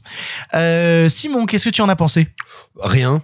Il n'y a quasiment absolument rien à dire sur ce film qui est un morceau de néant, mais qui appartient à un espèce Un de morceau de néant, c'est très beau. Oui, euh, qui c'est ce qui arrive C'est à le nom chaque de la saison 2 du podcast. et, et en fait, ça appartient à un espèce de sous-genre assez bizarroïde, euh, essentiellement américain. Non, c'est pas vrai d'ailleurs. On en trouve des, on en trouve des, des espèces d'excroissances tuméreuses françaises, mais euh, qui est un sous-genre qui on va dire, la comédie gériatrique. C'est quand le cinéma sait pas quoi faire de ses vieux et que plutôt que de les mettre dans des EHPAD, il les fait tourner pour se moquer d'eux. Et moi, ce, que, ce qui me désole en plus, c'est que De Niro est un habitué de tout ça. On l'a vu dans euh, Le Nouveau Stagiaire, on l'a vu dans Dirty Papi. non, non, non, non, non, non. Alors c'est vraiment mignon. C'est super mignon le nouveau stagiaire. non, mais je parle pas d'un point de vue qualitatif. Je parle vraiment d'un point de vue euh, de positionnement. D'accord. À savoir, on prend un film sur un vieux qu'on met dans un dans un dans un décorum qui est censé et qui est possiblement rigolo. Là, il y a vraiment aucune idée, mais c'est pareil, c'est comme braquage à l'ancienne. Véritablement, hein, c'est euh, lol la prostate quoi. Oui, mais pour le coup, je tiens quand même à ce qu'on revienne avec Sophie sur le nouveau stagiaire parce qu'on l'a vraiment regardé il y a deux jours. Bah, et, il, et on- passait, il passait dimanche soir sur TF1, on l'a regardé en VF. et voilà. Et pour le coup, c'était Vous, un vous vrai- passez trop de temps ensemble. Hein. Franchement, il faut que je rentre. Vous passez trop Bah, de temps bah, ensemble. bah, pour le coup, avec Sophie, je crois qu'on s'est vu tous les jours depuis euh, bah, la semaine dernière, hein, globalement. C'est vrai. Voilà. Et elle sera encore à la maison demain pendant que je ferai le montage de, de vos voix qui racontent des saloperies sur euh, les, sets de Chicago.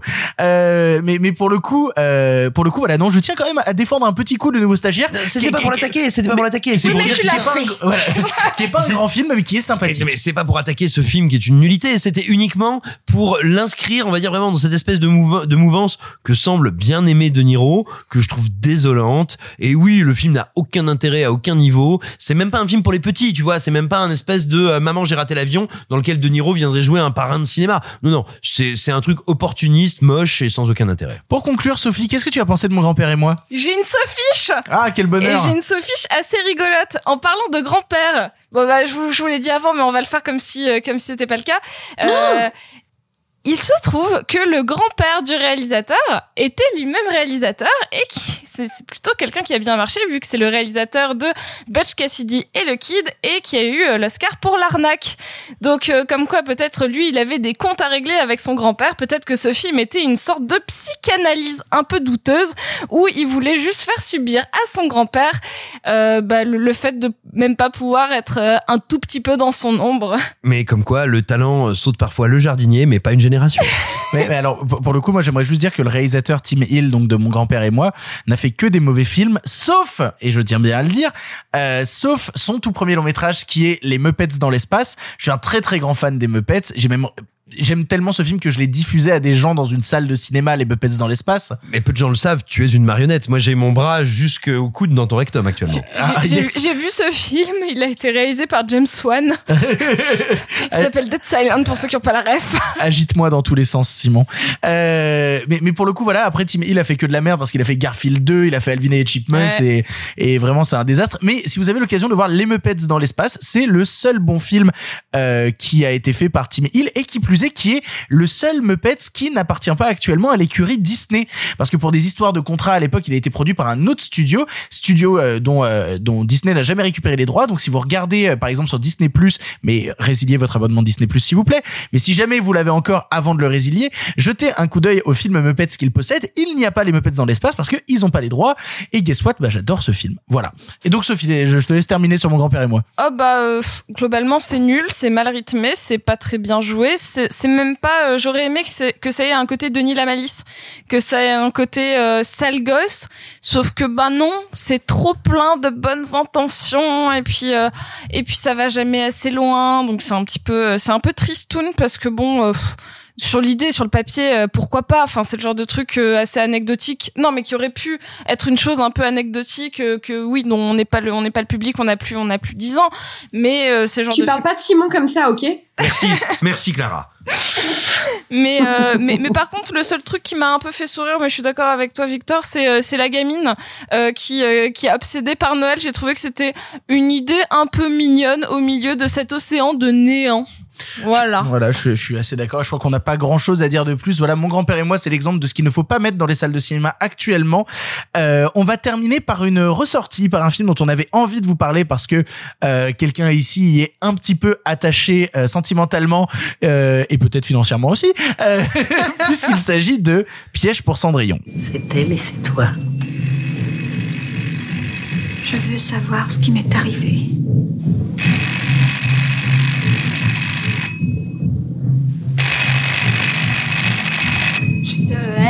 Je te hais, je te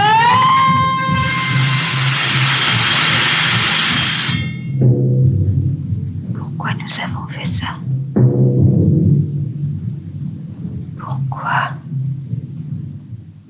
Piège pour Cendrillon est un long métrage d'André Caillat, adapté du roman éponyme de Sébastien Japrisot, long métrage initialement sorti en 1965, mais qui bénéficie aujourd'hui d'une ressortie remasterisée grâce au travail de l'équipe de revue et corrigé. Ça, ça me dit un truc, ça. ça. Qui? Je, je sais pas. Qui ça? Pas du tout. Je connais Deck. On y suit les aventures d'une jeune fille nommée Michelle, ayant perdu la mémoire à la suite d'un incendie dont elle a été victime. Nièce d'une riche fabricante de chaussures, elle est sur le point d'hériter. Pourtant, peu à peu, la mémoire revient et une question subsiste. Quelle était sa relation avec Do, sa rivale disparue dans les flammes? Est-elle victime d'un accident, d'un assassinat? Ou est-elle elle-même coupable? On va essayer de pas trop faire long sur ce film, mais ça nous faisait quand même très plaisir de vous en parler et notamment de pouvoir poser la question à Marc. Marc, tu es littéralement distributeur de ce long métrage et de cette ressortie. Euh, d'où vient cette envie de, montrer au monde Piège pour Cendrillon? D'où ça vient? D'où c'est parti? Alors avant tout, désolé vraiment à tous ceux qui nous écoutent pour l'autopromo, mais c'était très tentant. Euh, bref, euh, j'ai découvert ce film au Festival Lumière l'année dernière, et ça tombe bien parce que je suis présentement au Festival Lumière. Il y avait une rétro Kayat, le cinéaste qui a fait ce film-là, qui est un cinéaste mal aimé des années 40, 50, 60, démoli par les mecs de la Nouvelle Vague parce que c'était un, un ancien euh, avocat devenu euh, cinéaste et qui faisait ce qu'on appelait Bisous.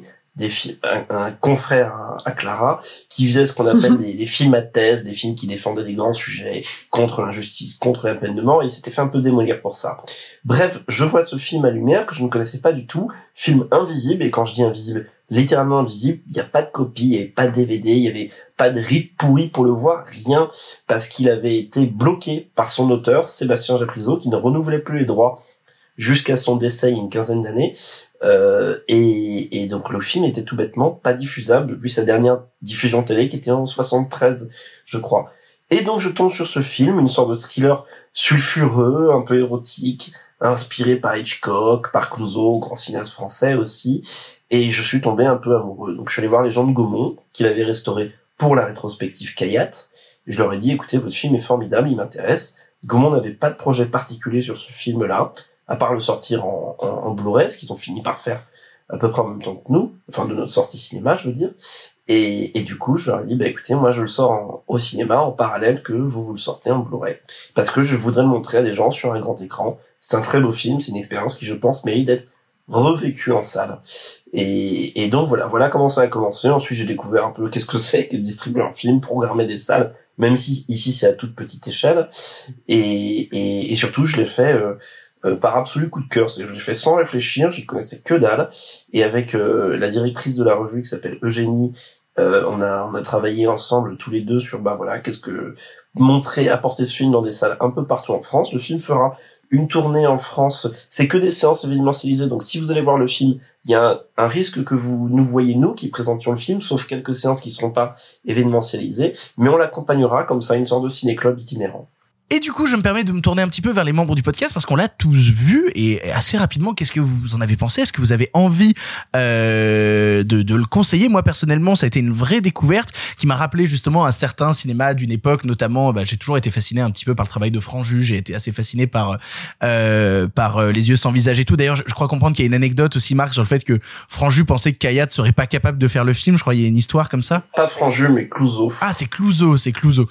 Euh, mais, mais, pour le coup, voilà, j'étais assez fasciné par, par ce cinéma de cette époque-là et donc du coup découvrir Piège pour Cendrillon en salle, ça a été un, un vrai bon moment. euh, en fait, une vraie intrigue où tu te dis putain, on était capable de faire ce cinéma-là à une certaine époque. Pourquoi, pourquoi on le fait plus En fait, ce cinéma me touche, ce cinéma me parle et j'aimerais en voir encore en salle. Toi, Simon aussi, je crois que t'as beaucoup apprécié, que ça a même été un vrai coup de cœur. Absolument, euh, j'ai j'ai beaucoup apprécié. Euh, alors je vais faire un petit préambule. hein. Il y a énormément de choses qui m'intéressent dans la nouvelle vague, et euh, il sert à rien de faire, euh, de refaire, de rejouer la querelle des anciens et des modernes qui a eu lieu à l'époque. Mais il n'empêche, justement, avec les décennies qui ont passé, moi je peux pas empêcher de me dire que très souvent, ce qu'ils appelaient le cinéma à la papa, le cinéma fabriqué qu'ils ont critiqué, je peux pas empêcher de me dire que ils aimaient vraiment pas les bons films. Et, et c'est intéressant parce que euh, Kayat est quand même un styliste et un styliste. euh, sur ce film-là assez accompli. Moi, j'ai découvert le film, je ne le connaissais pas, j'avais vaguement entendu parler de son existence, mais je peux même pas dire que j'attendais sa ressortie. Je, il n'était pas dans mon paysage, et j'ai eu un, un énorme coup de cœur. Et puis, il faut bien dire ce qui est, un choc érotique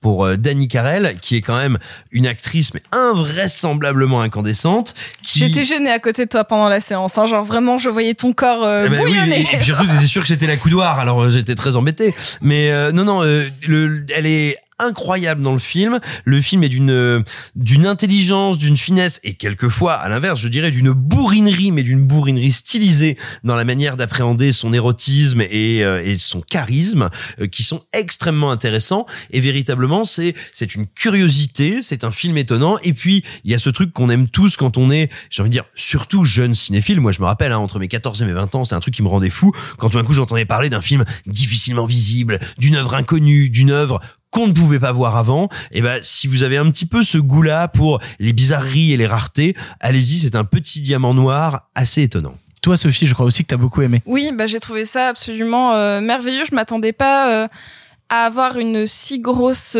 claque dans ma gueule, notamment parce que euh, euh, vous en aviez parlé avec Eugénie au moment de la présentation sur le fait que c'était donc une seule et même actrice qui jouait euh, donc deux personnages, mais que euh, il y avait ils, ils utilisaient, enfin en tout cas il utilisait des euh, mais tu vas peut-être pouvoir mieux l'expliquer que moi, des, des angles ou des objectifs légèrement différents pour avoir une très légère distorsion de visage, pour que pour qu'on ait cette cette impression de similitude tout en voyant une différence entre les deux persos mais quelque chose de très trouble euh, comme l'est l'intrigue du film. Et, euh, et c'est vrai que j'étais focus sur ça pendant tout le film et je trouvais ça euh, absolument incroyable euh, et ça m'a rappelé un film que euh, que, que j'aimais beaucoup sur enfin que j'aime toujours énormément et dont j'ai dé- déjà parlé qui est euh, mais qu'est-il arrivé à Baby Jane euh, sur cette espèce d'amour rivalité euh, euh, sur un objectif précis.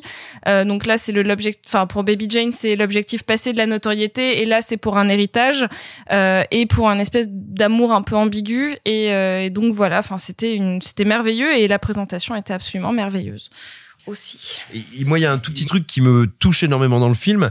Euh, Il y a rien qui m'amuse plus quand je découvre ou redécouvre un classique ou un film de patrimoine que de me rendre compte qu'il y a des œuvres qui ont été euh, d'une transgression ou d'une liberté de ton et de forme qui nous donne des leçons aujourd'hui. Et, et notamment quand vous voyez le film, vous voyez qu'il est d'une liberté dans sa tonalité, d'une liberté dans sa manière de penser le cadre et le montage euh, qui euh, nous fait relativiser beaucoup de notre créativité contemporaine. Et puis aussi un autre truc, on pense souvent, euh, vous voyez, là il y a quand même Danny Carell qui joue, on va dire au bas mot deux rôles, sinon trois rôles dans le film.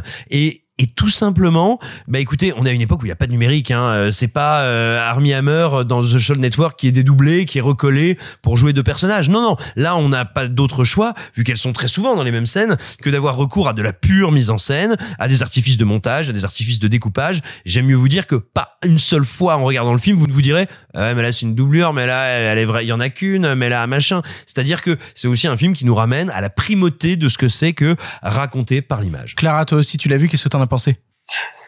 J'allais dire la même chose que Simon, putain.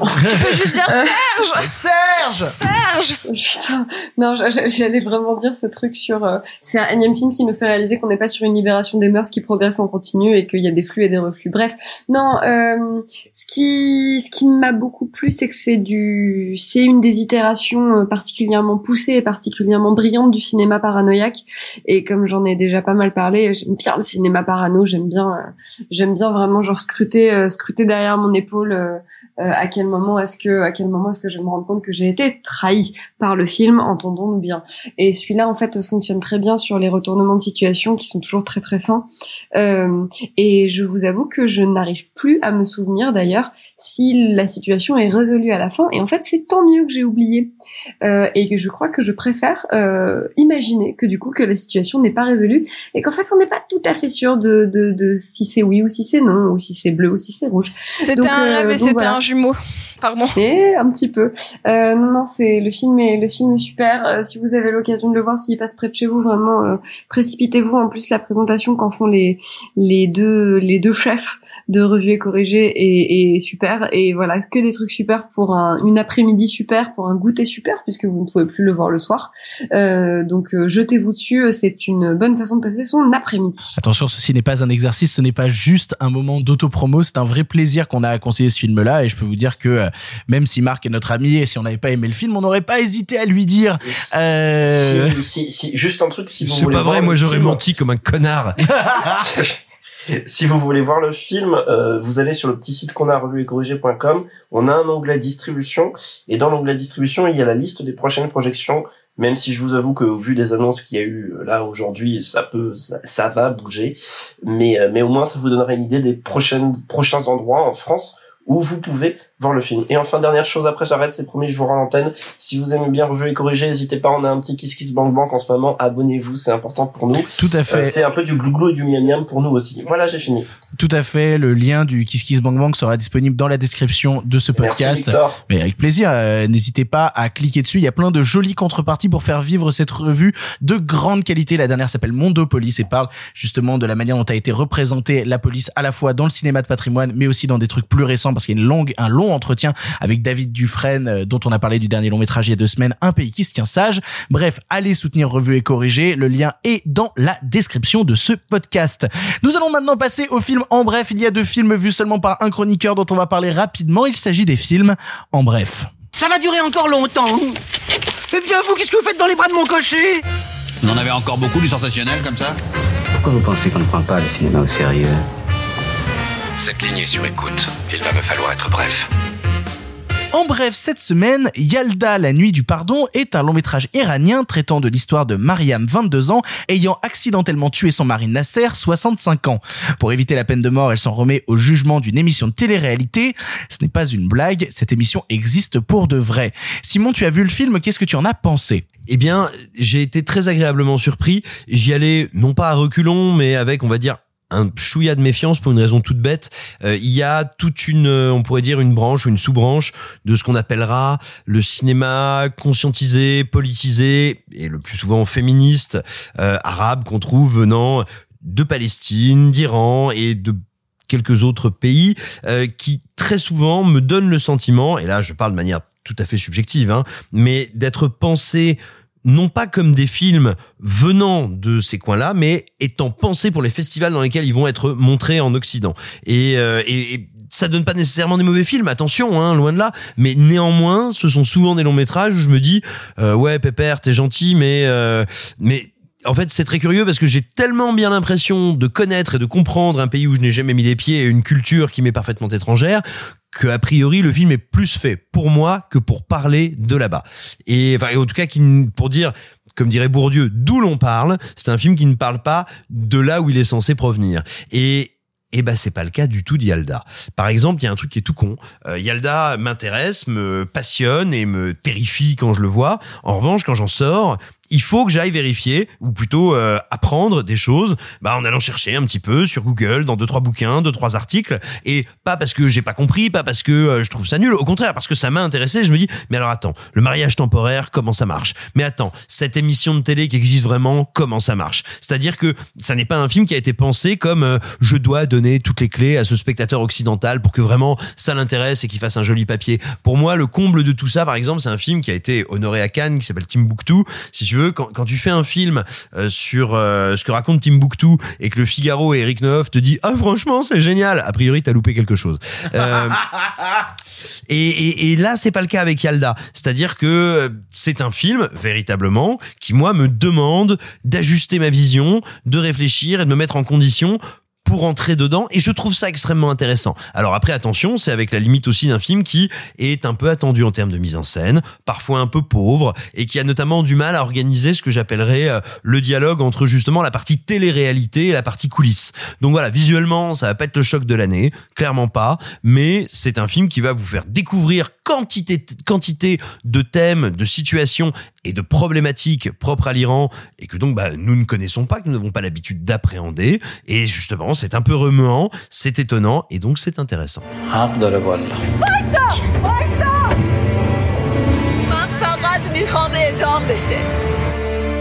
هرچی خواستی گفتی پخش انصافا خود جای اون خانم بودی میبخشیدی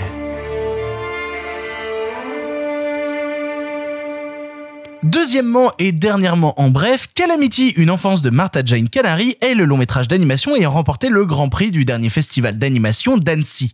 On y suivra la jeunesse de la bien connue Calamity Jane et ses aventures dans les plaines américaines. Sophie, tu as vu le film cet après-midi, qu'est-ce que tu en as pensé? Bah c'est absolument euh, formidable. Euh, je, tenais à parler tout d'abord de, l'animation qui est pas une animation... Euh, conventionnelle entre guillemets, pas celle euh, dont on a l'habitude. Euh, c'est une animation qui joue beaucoup, notamment sur la sur la profondeur euh, mais sans avoir des, des, des, des, schémas de perspective euh, traditionnels dans l'animation. Euh, c'est beaucoup de grands aplats de couleurs, mais sans euh, forcément avoir des reliefs. Donc ça, ça peut être un peu euh, un peu perturbant à, à, à, première, à première vue, alors que c'est c'est d'une beauté sans nom. C'est aussi une animation qui n'a pas de contour. Donc pareil, c'est quelque chose dont on n'a pas l'habitude de voir, mais j'ai vu, j'ai regardé un petit peu après ce qu'avait fait le réalisateur avant, et ça a l'air d'être une de ses pattes, vu qu'il avait réalisé un film qui s'appelle Tout en haut du monde, pareil, c'était un portrait de, de, de, jeune fille, donc je, je l'ai pas vu, mais il a l'air d'avoir cette même technique d'animation qui est donc sans contour, c'est-à-dire que les seuls euh, espaces euh, noirs dans l'image, sauf quand il fait sombre, c'est vraiment euh, le, le, nez et les yeux, mais sinon tout le reste, c'est de la superposition de couleur sur couleur et des couleurs très vives.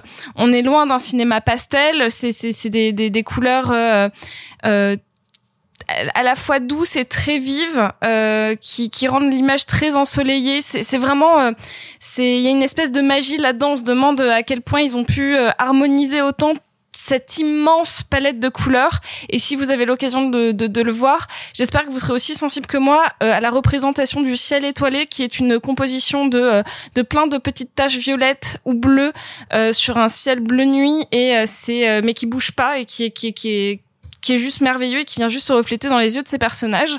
Et ça m'a, ça m'a beaucoup touché rien qu'en termes d'image.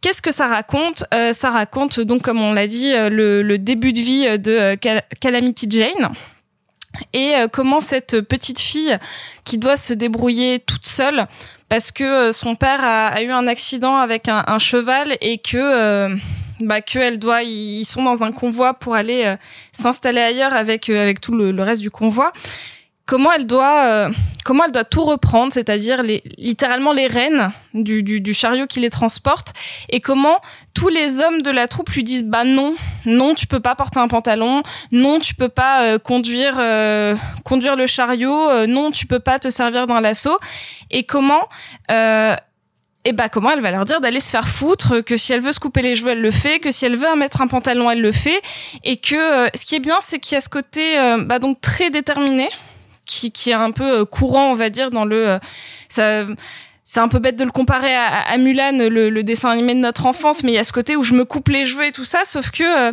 Mulan, elle est un peu Buffy contre les vampires aussi. Un peu. Enfin, il y, a vraiment quelque chose de euh, euh, tout le monde me dit que je peux pas y arriver, mais je vais y arriver. Mais elle galère un peu au début, et ça j'aime bien. J'aime bien qu'il y, ait tout ces, ces, ce montage de je m'entraîne pour y arriver, mais que malgré tout, elle reste un peu euh, bah, une calamité, et on le dit euh, plusieurs fois, mais que ça l'arrête jamais. Et, et, le fait que ce ne soit pas directement l'ultime personnage badass et que ça reste une enfant avec toutes ses problématiques d'enfant, en tout cas de jeune femme, bah, qu'elle soit à la fois euh, rejetée mais déterminée, ça en fait un personnage complexe qui, qui m'a qui m'a beaucoup touchée. Puis le, la narration est très fluide, il y a une, une quantité de personnages très intéressants, notamment une autre personne, une autre femme assez badass dont la voix c'est euh, Alexandra Lamy qui euh, qui dit qu'elle a fait des études et que euh, aujourd'hui elle dirige une enfin elle a une mine euh, elle, elle, est chercheuse d'or c'est ça elle est chercheuse d'or qu'elle l'encourage à, à être à prouver qu'elle est une femme parmi les hommes et arrêter un petit peu de se travestir pour juste prouver que si elle est une fille, elle peut tout autant y arriver que les hommes et qu'elle n'a pas besoin de, de, se cacher. Et c'est, enfin vraiment, j'ai trouvé ça super, c'est, c'est, merveilleux. Je comprends que ça ait gagné un prix à Annecy. Ce qui m'a fait rire, c'est que j'étais avec quelques enfants dans la salle et que j'ai entendu la maman qui, qui leur demandait s'ils si, comprenaient le titre du film et que les enfants savaient pas ce qu'était une calamité. Donc en fait, ils ont juste pas compris. voilà, ils ont fait mais euh, tu sais pourquoi elle s'appelle Calamity? Ah bah non. Bah tu sais, ils disent plusieurs fois dans le film que c'est une calamité. Ils ont fait, on comprend pas ce que ça veut dire. et donc j'ai trouvé ça très mignon euh, parce que bon, même sans, enfin sans avoir ce petit, euh, ce petit truc de, de, de vocabulaire, euh, bah malgré tout, ils ont tous passé un très bon moment, ce qui prouve qu'on peut avoir donc tout plein de degrés de lecture sur ce que c'est être une enfant dans un milieu d'hommes, mais en passant un très bon moment grâce à une narration. C'est un truc qui me tient beaucoup à cœur, que ce soit aussi un bon long métrage pour enfants et pour adultes et pas simplement que pour enfants ou que pour adultes. C'est une, une œuvre très complète. C'est trop dangereux.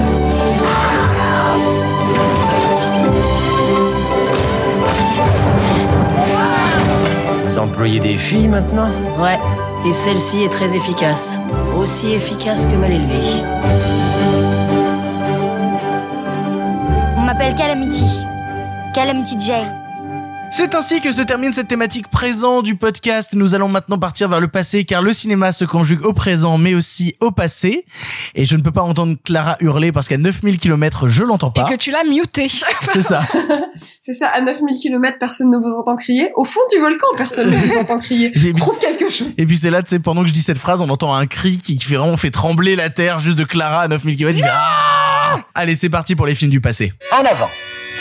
À cette époque, vous le savez, le cinéma était en noir et blanc. Mais nous avons préféré mettre un peu de couleur. Monsieur Mézeret, au nom du patrimoine artistique français tout entier, je vous dis merci. Mais enfin, tout ça, c'est le passé.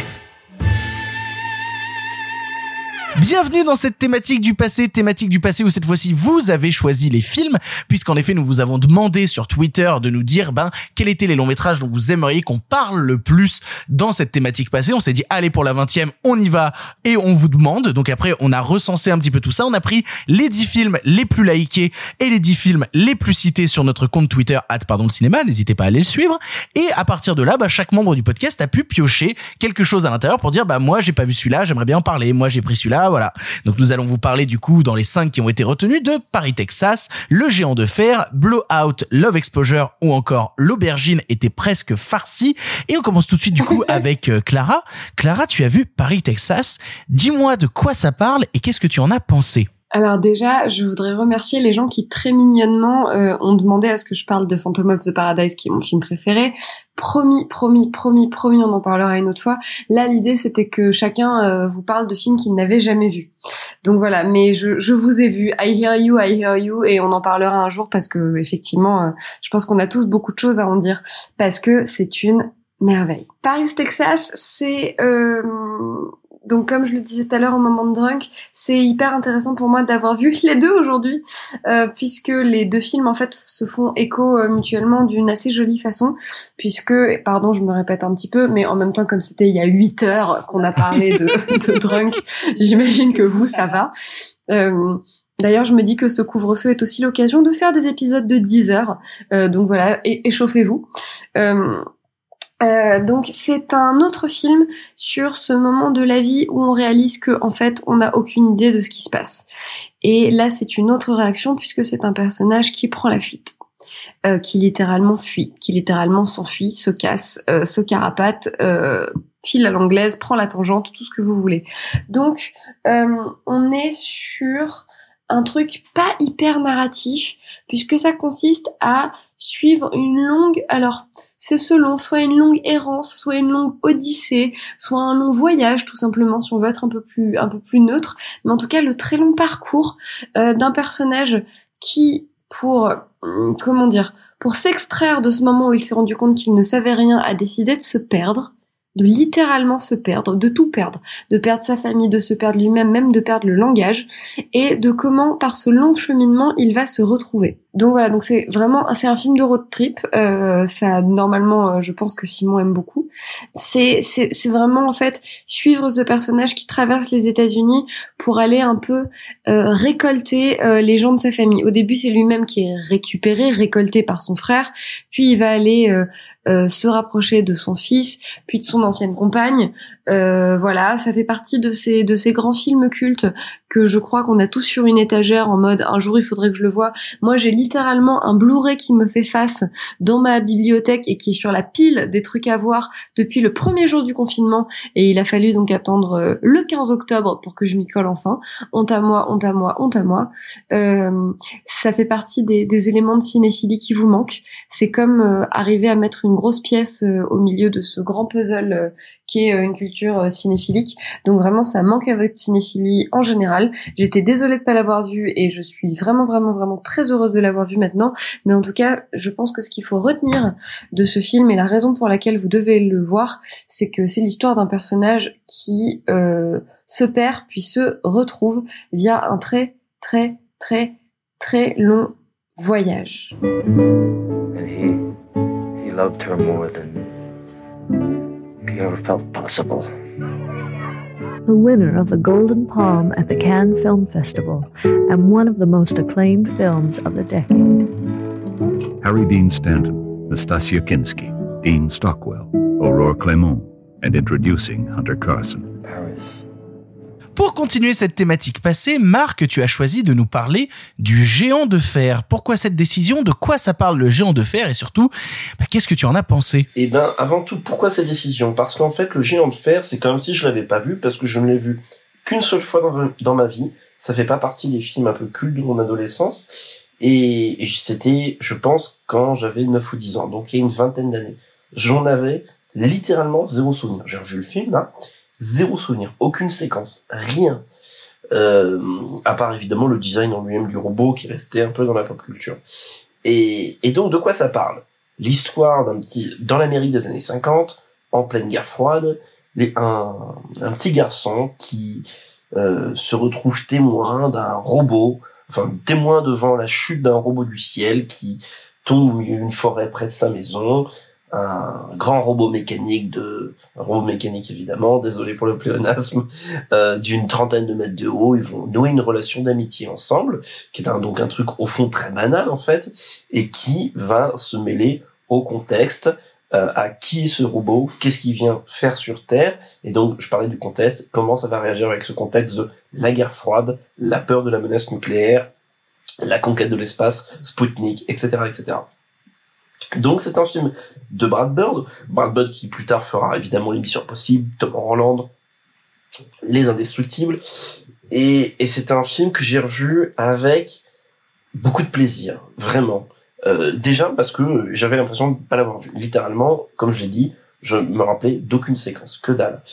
Euh, j'ai eu un petit peu peur au début, et, et je crois que cette peur m'a fait du bien pour la suite parce que je trouve le film, on va dire, à la euh, aujourd'hui avec des yeux d'adulte, un peu euh, peut-être faiblard dans son début. Peut-être ses 15, 20, 25 premières minutes sont un peu faiblement écrites, c'est un peu laborieux, c'est un peu facile. Néanmoins, dès qu'il arrive à enclencher ce que je disais tout à l'heure sur la relation amicale entre le petit garçon et le robot, sur déjà les purs jeux de mise en scène, des purs jeux de cadre, des purs jeux de photographie entre guillemets euh, de choix de couleurs plutôt.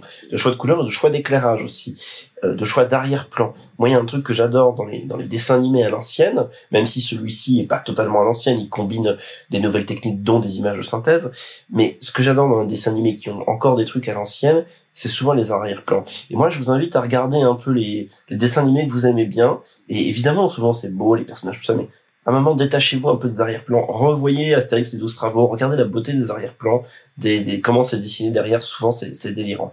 Et, et là, c'est un film qui voilà a des a comme ça des, des ambiances, des, des, des univers entiers euh, euh, dans lesquels euh, se passe l'intrigue qui sont vraiment très beaux.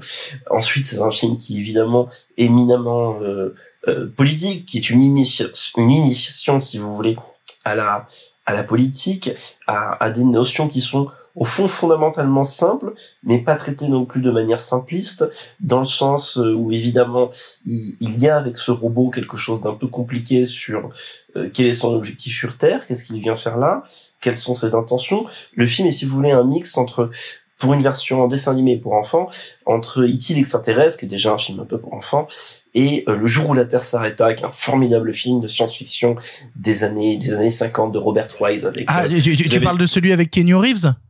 Ben oui, j'allais faire la même vanne. On passe trop de temps ensemble. Euh, mais vous en avez peut-être entendu parler parce qu'il y a eu le remake avec Keanu Reeves qui est assez désastreux. Mais mais parce que ça c'est un c'est un film euh, là le, jour où le Terre s'arrêta avec un, un robot qui arrive sur Terre avec une menace etc. Je vous en dis pas plus parce que le film est beaucoup plus complexe que ça. Mais mais et le, le géant de fer arrive à, à mélanger ces deux films sans être plombé par le poids de leur influence en même temps offrir une passerelle à son jeune public, parce que je pense que c'est un film qui est d'une limpidité quand on est jeune, absolue, sans faire pourtant aucune concession, à aucun moment on se dit « Ah putain, c'est facile ou c'est bête », sauf peut-être du coup les 15 20 premières minutes. Et non, on se dit pas que c'est bête, on se dit « Ah, c'est un peu facile dans l'écriture ». Et pour ça, je trouve ça très fort. Euh, aussi, il y a évidemment le tout ce qui est euh, euh caractère design, tout ce qui est euh, look des années 50, référence à l'intérieur. Évidemment, pour le futur cinéaste de Tom Holland, c'est pas évident. D'ailleurs, dans dans le film, à un moment, le, petit gamin regarde à la télé, boum, il allume la télé. Qu'est-ce qu'il y a à la télé L'émission enfin le, truc sur Tom Holland justement.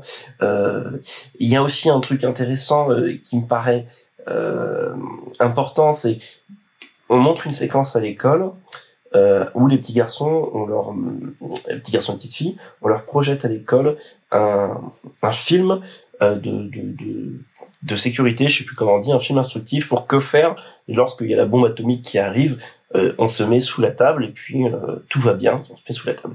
Et, et, et quand je revois le truc là, en fait c'est assez fou parce que euh, peut-être qu'en étant petit ou peut-être qu'en étant adulte, je sais pas, on se dit que ce film est grotesque, mais si on a qui traîne sur YouTube, ces films existaient et ils sont à peine caricaturés. Ils le sont un peu, mais ils sont à peine caricaturés dans le géant de fer.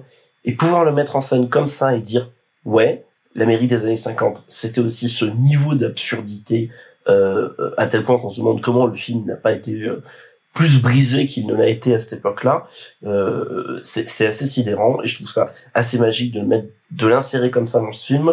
Et puis il y a tout ce dernier tiers qui part euh, parce qu'évidemment le, géant de fer euh, va se faire remarquer. Il y a l'armée qui va arriver, il y avoir un truc. C'est pas un spoil, mais il va y avoir une histoire autour de l'arme atomique.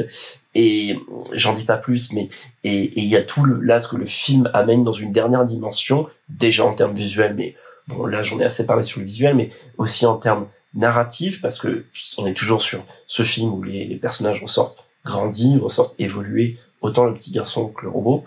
Euh, euh, et, et, je trouve ça absolument euh, fantastique à la revoyure qui est témoin d'un grand artisanat américain, d'un grand sens de, euh, à la rigueur, ce que peut offrir, parmi ce que peut offrir de meilleur l'entertainment américain quand il se dit, je vais peut-être le mettre au service d'autres choses que rendre les gens idiots.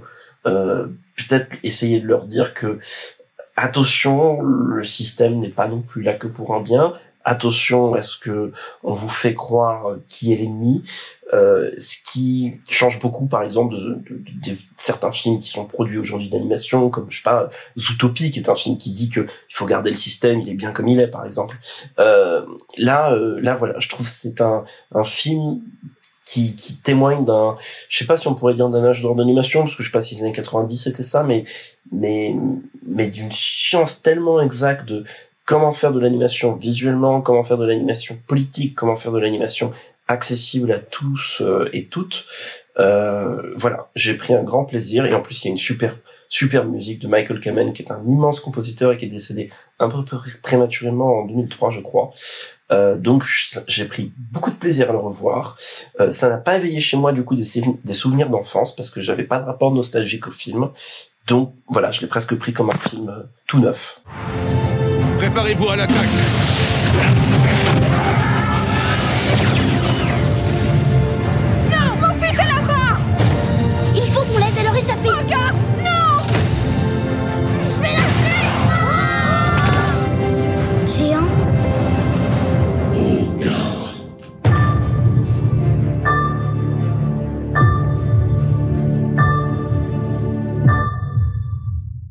Continuons notre exploration de cette thématique passée avec les films que vous avez proposés et dans les films les plus proposés, il y avait Blowout de Brian De Palma.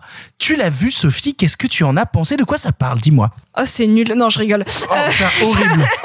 Wow, tu t'en vas. Je rigole, c'est une blague, mais je voulais juste voir vos têtes. Malheureusement, il y en a deux qui sont pas là. Euh, non, alors, euh, avant toute chose, euh, donc comme beaucoup à l'adolescence, j'ai eu une période Brian de Palma et il se trouve qu'au moment de Blowout, je me suis trompée et que j'ai regardé Blow Up que j'ai confondu pendant hyper longtemps. Donc Mais, mais c'est marrant parce que moi aussi, mais, mais pour de vrai en plus. Non mais attends, Voilà, tout le monde, en- tout le monde, les vrais cinéphiles, c'est ceux qui ont vu les deux et qui se sont plantés. Mais oui, Et trop cinéphiles. Et puis moi, mon vrai problème, c'est que je confondais Blow Up avec Up et je comprenais pas l'histoire du petit vieux avec ses ballons. Je me disais qu'est-ce qui se passe? C'est bizarre. Et Non, mais du coup, euh, bah, euh, comme j'avais vu celui d'Antonioni, bah après, bah, j'étais toute confuse parce que j'étais persuadée quand on me parlait de donc de, euh, de Blowout, j'étais persuadée de l'avoir vu, puis après je dis ah ben non c'est bref. Donc euh, donc du coup, bah j'avais jamais vu Blowout. Bref, voilà. Euh, donc je suis très contente dans la liste d'avoir choisi celui-là parce que comme ça je ne ferai plus l'erreur. Et déjà c'est pas mal.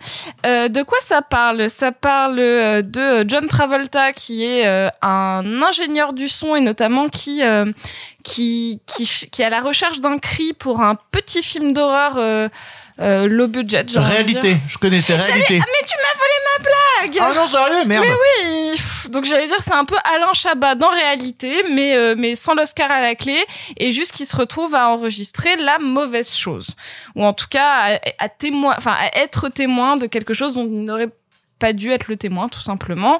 Donc c'est le bon début d'un très très bon thriller puisqu'il va euh, en voyant une, une voiture euh, donc tomber d'un d'un d'un pont euh, après enfin non tomber dans un lac après qu'on lui ait véritablement euh, explosé les pneus avec euh, avec un bah, avec une arme à feu quoi. Il va aller sauver la, la, la passagère et c'était un homme politique qui était le conducteur et euh, et on va voir qu'il y a toute une machination derrière. C'est formidable. Ça me fait cet effet de quand je l'ai regardé, je me suis dit pourquoi je l'ai jamais vu? Enfin pourquoi je pourquoi ça, ça avait manqué à ma filmographie? Et après ce moment où je me suis dit, mais je ne saurais pas quoi en dire parce que c'est un film tellement grand que j'ai découvert tellement tard que tout a déjà été dit. Je vais pas vous raconter le film parce que globalement, bah, vous l'avez globalement tous déjà vu et ceux qui l'ont pas vu, bah, ils vont faire comme moi, donc ils vont le découvrir sur le tard en se disant euh, la même logique de euh, tout a déjà été dit sur le film. Je vous encourage juste à le savourer parce que c'est ce genre de film qui t'explose la gueule par sa mise en scène, par sa photo. Euh, bon, bah, en même temps, le directeur de la photo dont je ne saurais jamais prononcer le nom, donc Vilmos Zsigmond, apparemment, qui avait... Oui, c'est ça, oui. Merci. J'étais pas sûre qu'il avait fait notamment la photo donc des sorcières d'Eastwick, mais aussi de Voyage au bout de l'enfer et de Rencontre du troisième type. Euh, bah, même en l'ayant vu sur mon ordinateur, j'étais euh, fascinée, euh, prise complètement dans dans cet univers à la fois euh, glauque et haletant, il y a un des acteurs euh, que j'aime beaucoup et qui est trop habitué des seconds rôles, qui est des seconds rôles, qui est John Lithgow, qui a fait le meilleur euh, méchant de Dexter dont on parlait il y a quelques minutes hors micro vu qu'il y a une nouvelle saison qui va sortir, mais qui avait joué dans un autre de Palma que j'aime beaucoup et qui est un peu moins connu qui s'appelle L'Esprit de Cain, dont pour le coup il a le premier rôle, mais c'est un petit de Palma entre guillemets vu qu'il est moins connu du reste. Il n'y a pas de petit de Palma. Comme il n'y a pas euh, de petit Thomas Vinterberg, mais au final, euh, il est moins connu que les autres. Et, et donc, bah, euh, c'est c'est merveilleux. Ça joue à la perfection. La photo est incroyable. Le montage est haletant euh, euh, et le scénario est J'ai rien à dire à part que c'est une œuvre merveilleuse que tout le monde devrait avoir vue et, et, et mon, analyse en deux minutes euh, ne ne pourra jamais être aussi performante que c'est euh, donc il est sorti en 81 donc euh, c'est euh, bah, c'est 40 ans de d'a- d'analyses qui ont été faites depuis donc euh, juste faites comme moi rattrapez-le si c'est pas le cas. Bisous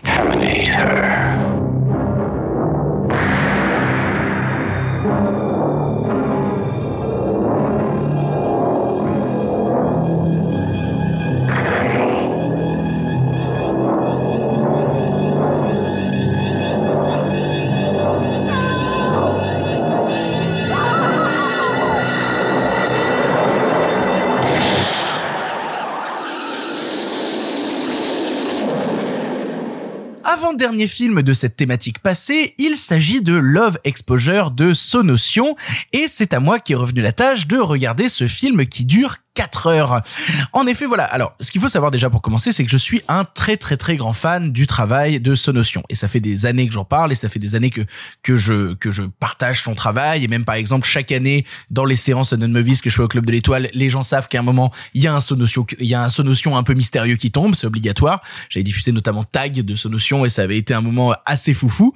Et euh, si vous ne connaissez pas Sonotion, c'est un réalisateur qui aime étudier au cinéma la transgression, la manière dont on apporte dans le réel quelque chose de survolté, quelque chose en décalage qui va s'infiltrer dans notre quotidien, qui va s'infiltrer dans nos foyers et qui va y foutre le bordel. Dé- Déjà son tout premier, enfin un des premiers qui l'a vraiment fait connaître, c'est Suicide Club qui commence par euh, 30 euh, écolières japonaises en mini-jupe sur le quai d'un métro en train de toutes chanter en chœur en se tenant la main et soudainement elles sautent sur les rails du métro et elles meurent toutes écrasées par le métro et ça saigne de partout. Voilà. Et donc du coup ça va lancer tout un film sur attends euh, est-ce que y a pas une, nouvelle mode qui est le suicide ou est-ce que c'est une secte? Est-ce que c'est quelque chose comme ça?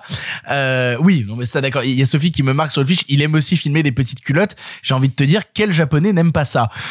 Mais pour le coup, euh, pour le coup, voilà, moi, il y a plein d'autres films que j'aime beaucoup de lui, notamment euh, Tokyo Tribe, qui est une une comédie musicale rappée euh, dans les bafieux euh, des, des des yakuza. Dans les bafieux. Dans les bafons, je voulais dire. Et en fait, j'ai confondu mafieux, Mafieux et bafon. mafieux et bafons. Parce que la dernière fois que j'ai fait un truc dans les bafieux, euh, je suis allé au commissariat. Voilà, mais donc les bafieux. Euh, J'aime notamment aussi beaucoup Why Don't You Play in Hell, qui est une vraie ode justement à un cinéma un petit peu fait par des ados, fait par des par des adolescents qui se disent on prend une caméra, on fait n'importe quoi, et qui se retrouvent à faire un film pour des yakuza, et c'est absolument Et Love Exposure m'a longtemps été présenté comme attends t'es fan de ce notion, putain t'as mis The Forest of Love dans ton top de 2019 et tout, et allez voir The Forest of Love c'est super et c'est sur Netflix. Et t'as pas vu Love Exposure? Non, j'avais pas vu Love Exposure. Parce que Love Exposure ça dure 4 heures. Et que c'est toujours un petit peu compliqué pour moi de me retrouver dans une situation où je me dis tiens je vais arrêter 4 heures de ma vie maintenant pour mater un film. On, a, tellement en plus souvent eu le discours ici de c'est toujours agréable quand même quand on va au cinéma et qu'on se tape un film qui dure une heure et quart, c'est toujours vraiment très très très agréable. Là se dire je vais bloquer 4 heures, c'est accepter quoi qu'il arrive qu'à un moment le film va me challenger physiquement. C'est-à-dire qu'il y a un moment où je sais que au milieu de ces 4 heures obligatoirement, il y a un moment où je vais m'ennuyer. Puis a un moment où le film va m'enivrer. Il y a un moment où je vais repartir dedans. Un moment où il va me laisser sur le côté. Un moment où je vais peut-être piquer du nez, revenir cinq minutes en arrière, relancer. Ça va être une épreuve physique avec le film, mais en même temps, c'est cette épreuve physique qui fait que tu t'attaches au personnage et que tu vis un vrai moment avec eux. Euh, au départ, je m'étais dit, je vais me raccrocher au chapitrage du film parce que le film est chapitré et dès le départ, ça annonçait chapitre 1. Donc je m'étais dit, bah peut-être qu'au chapitre de moitié, j'arrêterai. Sauf que ce notion décide de nous faire un chapitre 4 qui dure deux heures alors que le chapitre 3 durait six minutes. Envie de dire déjà ton chapitrage, il est pété copain. Euh, mais bref, voilà, déjà, j'ai rien pu me raccrocher. Donc du coup, j'ai juste bouffé ces quatre heures d'un coup et bah, bah ouais, c'est incroyable. Bah oui, c'est incroyable. Et si tu aimes le cinéma euh, fucked up japonais, si tu aimes le cinéma de solution, c'est absolument incroyable. Pour te donner le scénario, ça te raconte euh, l'histoire de Yu, qui est un fils de prêtre. Euh, et, euh, je me suis rendu compte qu'il y avait plein de blagues à faire avec fils de prêtre, mais euh, mais du coup, euh, ça nous fera une nouvelle insulte, on dira. Donc du coup, Yu, qui est un fils de prêtre, qui n'arrive plus vraiment à avoir de dialogue avec son père depuis que son père s'est mis avec une en couple avec quelqu'un qui en même temps, bah, il avait pas le droit de se mettre en couple avec elle parce qu'il est prêtre et tout. Donc du coup, Yu a du mal à nouer contact avec son père qui, est vraiment pas bien et qui lui dit euh, ouais tu es un pêcheur, tu es un pêcheur, tu es un pêcheur. Alors que Yu il est très très gentil, mais il dit bah quitte à ce qu'on me dise que je suis un pêcheur, bah je vais vraiment devenir un pêcheur et je vais commencer à faire n'importe quoi. Et notamment à rejoindre un groupe de pervers professionnels qui ont pour but de prendre en photo sous les jupes des filles euh, leurs culottes. Non mais encore une fois oui Sophie me remonte sa fiche, il aime filmer des petites culottes. Oui ça a jamais été aussi vrai que dans Love Exposure. Le truc, c'est que euh, un jour, alors qu'il est euh, travesti en femme parce qu'il cherche à embrasser une autre nana, non mais c'est compliqué, on est déjà une heure et quart de film, autant vous dire qu'il y a déjà eu des, des rebondissements dans tous les sens. Il se retrouve à sauver une autre nana dont il va tomber fou amoureux, sauf que cette autre nana, bah elle tombe amoureuse de sa version bah travesti euh, féminin, en disant bah moi je suis amoureuse de de, bah, de de son alter ego féminin au personnage de Yu qui s'appelle la femme Scorpion, et elle dit bah moi je suis folle amoureuse de la femme Scorpion, et Yu dans la vraie vie bah j'en ai absolument rien à foutre, c'est mon camarade d'école dont j'ai rien à faire, et en plus merde, nos parents respectifs viennent de se mettre en couple, on va devoir vivre sous le même toit, je vais devoir l'appeler grand frère, alors que lui, ben, euh, il est fou amoureux d'elle, et que elle, elle dit, bah, j'ai juste envie de crever et de retrouver la femme scorpion. Ce qu'elle ne sait pas, c'est que c'est lui la femme scorpion. Tout cela va évidemment partir dans un délire à la sonotion avec de l'hémoglobine de partout à un moment, des petites culottes, du cinéma pornographique japonais, et en même temps une secte qui essaye de détruire des familles et qui permet de critiquer la religion. C'est trop grand. Love Exposure, c'est trop grand. Et, et pour le coup, moi j'adore justement le cinéma de Sonotion quand il est dans sa radicalité assez efficace. Déjà, j'avais été un peu désarçonné à l'époque par The Forest of Love qui dure deux heures, mais qui en deux heures arrivait à brasser un nombre de thématiques que je trouvais absolument incroyable et qui pour moi en faisait un film somme. Mais ça, c'est son film somme dix ans avant. hein. Globalement, il faisait déjà le, le bilan calmement en se remémorant chaque instant avec euh, avec Love Exposure. Et pour le coup, bah, je ne saurais pas à qui le conseiller, mais en tout cas pas à ceux qui aimeraient débuter Sonotion avec Love Exposure. Je pense que c'est une mauvaise idée. Je pense que vraiment se bouffer les 4 heures de Love Exposure, c'est peut-être pas le plus simple. Et que commencer par des choses comme Suicide Club, comme Cheaté, comme euh, Why Don't You Play in Hell. euh, lequel? Euh, bah, tag encore, je suis pas très sûr parce que tag encore, il a ce côté où si tu n'acceptes pas de rentrer dans le film pendant la première et demie, euh, pendant la première heure et demie, euh, pour arriver au dernier quart d'heure qui te file les clés, tu risques de passer vraiment une heure et demie à te dire je comprends rien à ce qui se passe. Pourquoi il y a le vent qui décapite des Mais jeunes c'est filles ludique. Oui, c'est ludique et en même temps, bah euh, il y a des il y a des nanas qui sortent des Gatling au milieu de la salle de cours et après il y a des courses poursuites dans des mariages où elles veulent épouser un homme porc. Ouais. C'est très étrange. En tout cas, ce qui est assez On dirait hallucinant. mon euh, enfance. euh, J'allais faire une blague comme ça, j'allais dire un truc genre on dirait mon premier mariage. Nos, ré- les meilleurs nos régions ont du talent. Euh, mais, mais pour le coup, moi, ce qui m'a toujours fasciné, mine de rien, c'est que malgré cette outrance, malgré cette transgression et tout, Sonotion a toujours eu un véritable cinéma qui est, et le mot est pas trop galvaudé, mine de rien, un véritable cinéma féministe. Un véritable cinéma où il met des personnages féminins en avant et où elle s'émancipe en disant clairement, bah, les mecs, on les emmerde. Notamment le personnage euh, de la petite sœur dans, dans Love Exposure, qui a littéralement une scène d'exposition de 15 minutes où elle ne répète en, en, en boucle qu'une seule phrase, à savoir, les mecs, c'est de la merde, les mecs, c'est les ennemis, je veux taper des mecs. Euh, vraiment, globalement, c'est le mood du personnage dès le départ. hein. Euh, et euh, c'est un truc qui déjà m'avait plu à l'époque de Tag, qui m'avait plu déjà à l'époque d'autres de ses longs métrages, et que je retrouve dans Love Exposure, mais à 2 milliards de pourcents, et qui plus est, il explore encore une fois cette transgression. Il aime bien, en fait, ce notion, faire un truc où tu as le, ton, ton quotidien, ta petite vie dans ta petite maison, et soudainement, il y a quelqu'un qui débarque dans ta maison, qui débarque chez toi, alors que normalement, ça devrait te mettre dans une situation d'inco- d'inconfort, mais le mec s'installe sur ton canapé, pisse sur les meubles, et toi, tu dis rien, tu l'acceptes, et ce mec-là va te mettre dans une, dans une position de malaise. Et Love Exposure, c'est ça. C'est soudainement l'incongru qui se ramène dans ma baraque et qui va commencer à faire n'importe quoi en la présence ici d'une secte qui s'appelle l'Église Zéro et qui est là pour kidnapper des familles et leur laver le cerveau et faire en sorte qu'ils deviennent des acteurs et des prompteurs pour les acteurs qui deviendront justement la possibilité à chacun d'avoir un discours unique. C'est incroyable, c'est diablement mis en scène, ça regorge d'idées, c'est un cinéma qui est multiple où en 4 heures j'ai l'impression d'avoir vu 11 films différents en un et déjà que bah en 2 heures j'avais l'impression d'en avoir vu 6 avec The Forest of Love, pour moi c'est un super euh, complément. Je ne pense pas que ce soit le film le plus accessible de Sonotion, je ne le pense pas. Une chose est sûre par contre, comme à chaque fois que j'ai l'occasion de parler de ce bonhomme, renseignez-vous sur son cinéma, intéressez-vous à son cinéma, regardez des choses très accessibles comme Why Don't You Play in Hell? Why Don't You Play in Hell est je pense le plus accessible d'ailleurs de ces films. Et après si ça vous passionne, allez vous plonger dans d'autres choses, allez chercher d'autres films. En tout cas pour moi dans le cinéma japonais, s'il y en a bien un qui dynamite tout depuis des années et qui fait des choses incroyables, c'est Sonotion. Il me casse la gueule à chaque coup et, et Love Exposure, bah c'est trop grand. C'est un film qui est trop grand.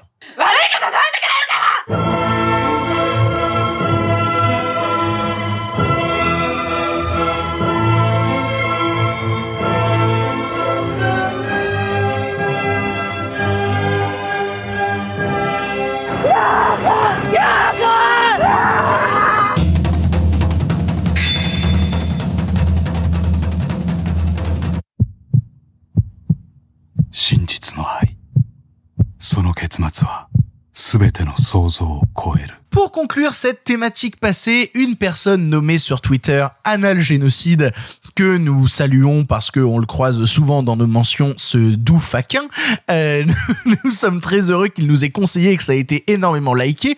Le film L'Aubergine était presque farci, titre français d'un film japonais dont j'ai plus du tout le titre, mon dieu, quelle horreur. Je pense que Simon va nous le resituer. Déjà, le, le film se situe dans une mouvance qui s'appelle le Pinku Eiga. Est-ce que tu peux nous expliquer ce que c'est et qu'est-ce que c'est que ce film qui s'appelle L'aubergine était presque farcie. Ou alors là, je vais, euh, je vais euh, faire preuve d'humilité parce que moi, le Pinkwega, je connais peu et je connais mal. J'en ai regardé quelques-uns, euh, notamment grâce, je, si ma mémoire est bonne, euh, au chroniqueur de l'émission Mauvais Genre de France Culture, Christophe Beer, qui est un peu un des papes des cultures alternatives bizarroïdes et où à un moment ça s'attache, ça s'attache et ça fait des trucs bizarres et euh, et où il y a des échanges de fluides et, et j'en ai regardé quelques-uns que j'ai trouvé on va dire de manière assez anecdotique, très divertissant et très amusant, mais je ne peux pas prétendre ni bien connaître le sujet, euh, ni avoir été jusqu'à présent passionné. Mais le Pinkwega, c'est cette espèce de euh, de genre dont il faut, je dirais, c'est comme le giallo, il faut se méfier de trop le définir parce qu'en réalité, c'est un genre un peu valise qui accueille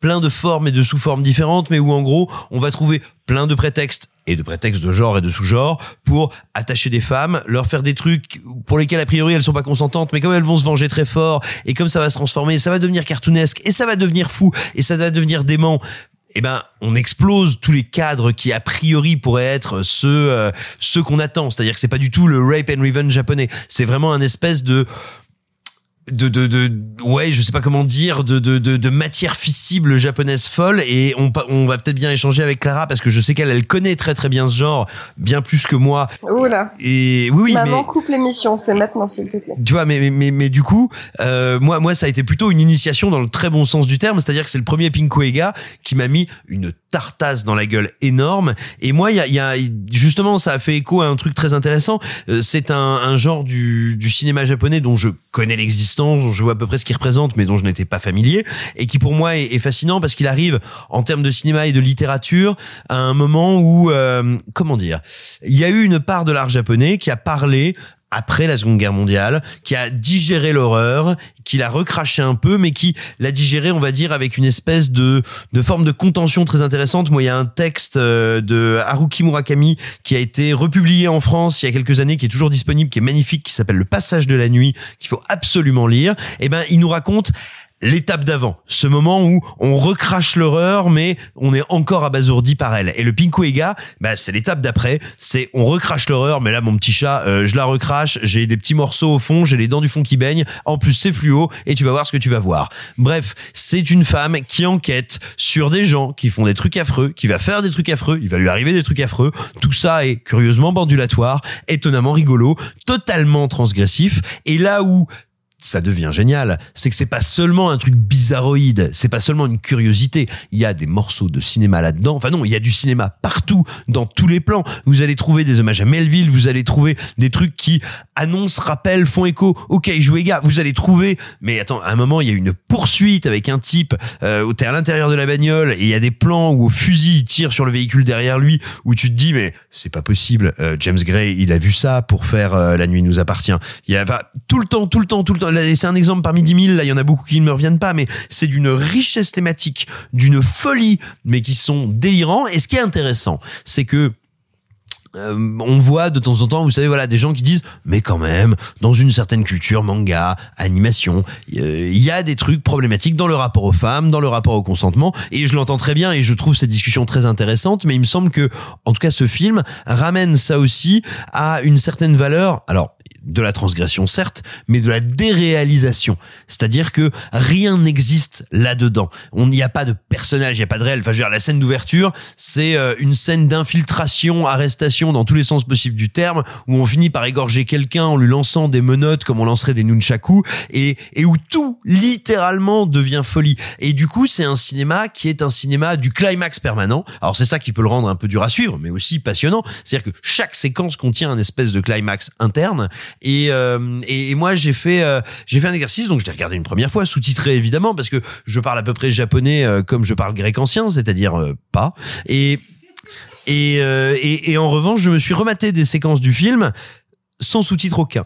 Et moi, je tiens le pari que on le comprend ou on demeure fasciné par le film. Et ça, c'est un exercice, c'est un exercice de, de, de, compréhension de la mise en scène et du montage qui est très intéressant à faire. C'est de regarder un film dont vous ne connaissez pas la langue, évidemment pas un film en anglais si vous êtes anglophone, mais un film dont vous ne comprenez pas la langue sans le son, ou euh, un film dont vous comprenez la langue sans le son, et vous allez tout de suite voir quel est l'impact et la puissance de la mise en scène. L'aubergine était presque farcie, mais c'est absolument fascinant parce que aussi cette espèce de surface incroyablement ludique, ben elle a cet effet un peu pervers et très intéressant, c'est qu'elle vous dit genre, mais attends, c'est pas risqué, c'est pas vraiment vrai, on va y aller. Mais elle te fait travailler ton rapport au fantasme, au corps, à l'interdit, et elle le fait d'une manière très sécurisante parce que complètement fausse. T'es pas dans le vrai monde, et donc du coup tu peux explorer toi tes zones d'ombre, tes zones de questionnement, ou à l'inverse des choses dont tu sais très bien que c'est pas tes fantasmes, c'est pas ton délire, c'est pas ton trip, c'est pas comme ça que tu te représentes les relations interpersonnelles, mais justement c'est très intéressant et encore une fois très ludique de faire cet exercice-là. Et, justement voilà, il faut recommander plein de films. Et là je vais je vais bah, je passe la parole à Clara parce que quand bien même c'est pas elle que le film a été recommandé, c'est celle autour de notre table qui connaît bien et la seule qui connaisse bien je crois hein, euh, je voudrais pas faire euh, je voudrais pas, voudrais pas dire de bêtises mais c'est la seule qui connaît bien cette cinématographie. Et moi je pense aussi beaucoup à d'autres magnifiques outrances du cinéma japonais dont celle à laquelle tu as fait référence tout à l'heure euh, mon cher Victor qui est la femme scorpion. Enfin voilà et toi est-ce que quel est ton rapport à ce genre là et éventuellement à ce film là Clara? Pinku Ega, c'est vraiment juste du cinéma qui est né dans les années 60, à peu près aux, aux États-Unis, n'importe quoi. Du cinéma qui est né dans les années 60 au Japon, et qui en fait c'est juste du cinéma avec des scènes de sexe. Alors évidemment pas des scènes de sexe où tu vois quoi que ce soit, puisque c'est interdit encore aujourd'hui, mais c'est-à-dire que le Pinku, euh, ça va vraiment euh, de la comédie euh, entre lycéennes qui courent dans un parc en se tripotant les tétons et en rigolant euh, et en se faisant des bisous, au pur slasher euh, hyper gore euh, avec euh, des filles toutes nues, en passant par le film de science-fiction où des filles tirent des lasers avec leur leur petit coquillage. Donc en fait, il n'y a pas du tout nécessairement et par essence euh, ce truc de torture porn dont tu nous as parlé tout à ah l'heure. Ah oui, non, alors, alors c'est moi qui me suis mal exprimé. Moi, je, je c'est justement, c'est ça qui m'a surpris dans l'aubergine et était presque farci. C'est justement de découvrir ça. Moi, je te dis, je, je connais très, enfin, je ne connais pas le, le Pink Wega. J'en ai vu deux, trois petits bouts, trois petits morceaux qui m'ont amusé sans, sans du tout me transcender. Et là, justement, face à ce qu'il y avait, euh, face à ce qu'il y a dans l'aubergine était presque farci, j'ai été très, très impressionné, justement. Yes. Alors, j'ai pas vu l'aubergine était presque farci, donc ça va être difficile d'en parler. Euh, pour les conseils, si jamais vous voulez en voir un, le plus facile, le plus facile et en plus dans les films qui manquent à votre vie, il y a Belladonna of Sadness, Belladonna de tristesse, euh, qui est ressorti en France. Il y a eu une copie neuve et restaurée il y a pas très très longtemps. En fait, voilà, c'est ça qu'il faut que vous voyez euh, si jamais vous vous intéressez à ce genre de trucs. Et si vous voulez, euh, je mettrai des trucs, je rédigerai un tweet que Victor pourra mettre sur le sur le Twitter de l'émission pour vous donner un peu des des trucs dans différents genres. Mais donc voilà, en fait, le Pinku, c'est vraiment cette manifestation de toutes les de toute la façon dont la société japonaise est réprimée et dont en fait le cinéma, le divertissement, le média s'empare du sexe et en fait se met en foot partout et euh, c'est assez rigolo de voir que d'ailleurs il y a certaines actrices euh, européennes qui faisaient un peu du cinéma érotique etc qui ont fait une partie euh, non négligeable de leur carrière au Japon en faisant des, semi-thrillers érotiques où elles font où elles jouent du sabre et où dans la scène d'après elles sont en train de s'enduire d'huile dans un dans un onsen avec une actrice japonaise. Enfin bref. Donc en fait voilà, c'est vraiment un genre qui irrigue, sans mauvais jeu de mots, tout le cinéma japonais. Alors évidemment, c'est plutôt un cinéma de divertissement populaire, mais ça va vraiment de la comédie euh, Ciel mon mari euh, jusqu'au plus grand film d'horreur euh, torture porn. Mais on est vraiment sur, de façon très très très très très très large, tous les films où il y a des scènes de cul, en fait. Voilà. Mais du coup, toi, Simon, en tant que néophyte, tu conseillerais l'aubergine était Ah, presque mais- farcie à des néophytes? Ah non mais évidemment et puis il y a, il y a un truc qui est fascinant euh, qui, est, qui est fascinant dans le film c'est que tu te rends compte en le voyant combien combien au moins deux générations de cinéastes ont puisé là-dedans.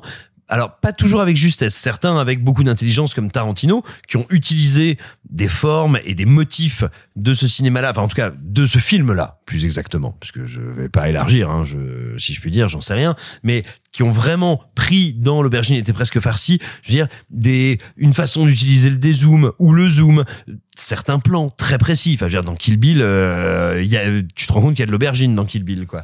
Et, euh, et non, non, mais, mais aussi comme c'est quelque chose qui a été par erreur, je pense, parfois pris de façon euh, un peu rigolarde et, euh, et un peu en se tapant sur, en se tapant sur les côtes. Mais mais moi j'ai été très impressionné pour vraiment, je te dis, l'avoir découvert comme néophyte, de de me rendre compte, de de me rendre compte, je ne mets pas les airs au bon endroit, de me rendre compte à quel point ça avait été une une source, oui, d'inspiration, tout simplement. Et euh, et je suis ravi, je suis ravi de découvrir ça. Et, et si tu veux, ça me donne envie d'aller d'aller piocher, d'aller chercher quels sont, quels seraient, bah les classiques, les surprises qu'il y a dans euh, dans le genre assez large, parce que bah oui, effectivement, il accueille énormément de sous-genres du, du Pinkuega, parce que bah, je te dis, moi, l'aubergine était presque farcie, j'ai été infiniment surpris par la richesse du film.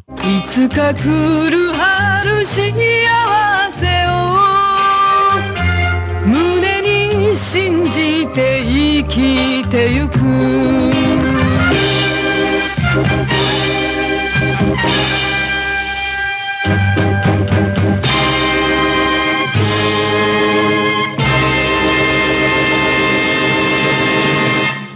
C'est ainsi que se termine ce 20e épisode de Pardon le cinéma, un épisode un peu particulier puisque avec des gens à distance que l'on remercie de nous avoir suivis longtemps parce qu'il y a un décalage horaire et qu'actuellement pour Clara, il est 2h30 du matin. Merci Clara.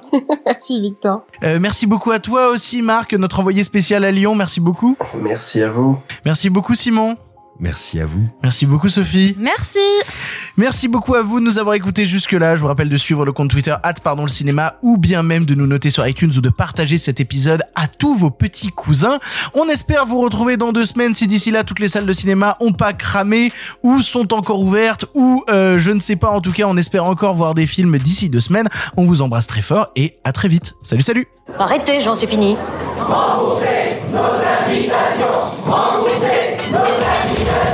Qu'allons-nous faire par Osiris Mais il se débrouille Une relève toutes les deux semaines, me faut pas deux quand même Le cinéma fait de toi un bon gamin et que c'est quoi? Maintenant c'est fini, va falloir rentrer. Moi, je vais aller me faire une toile. Ok, amusez-vous bien tous les deux. Moi, ça j'y compte. Bonne soirée. Merci. Have a great evening.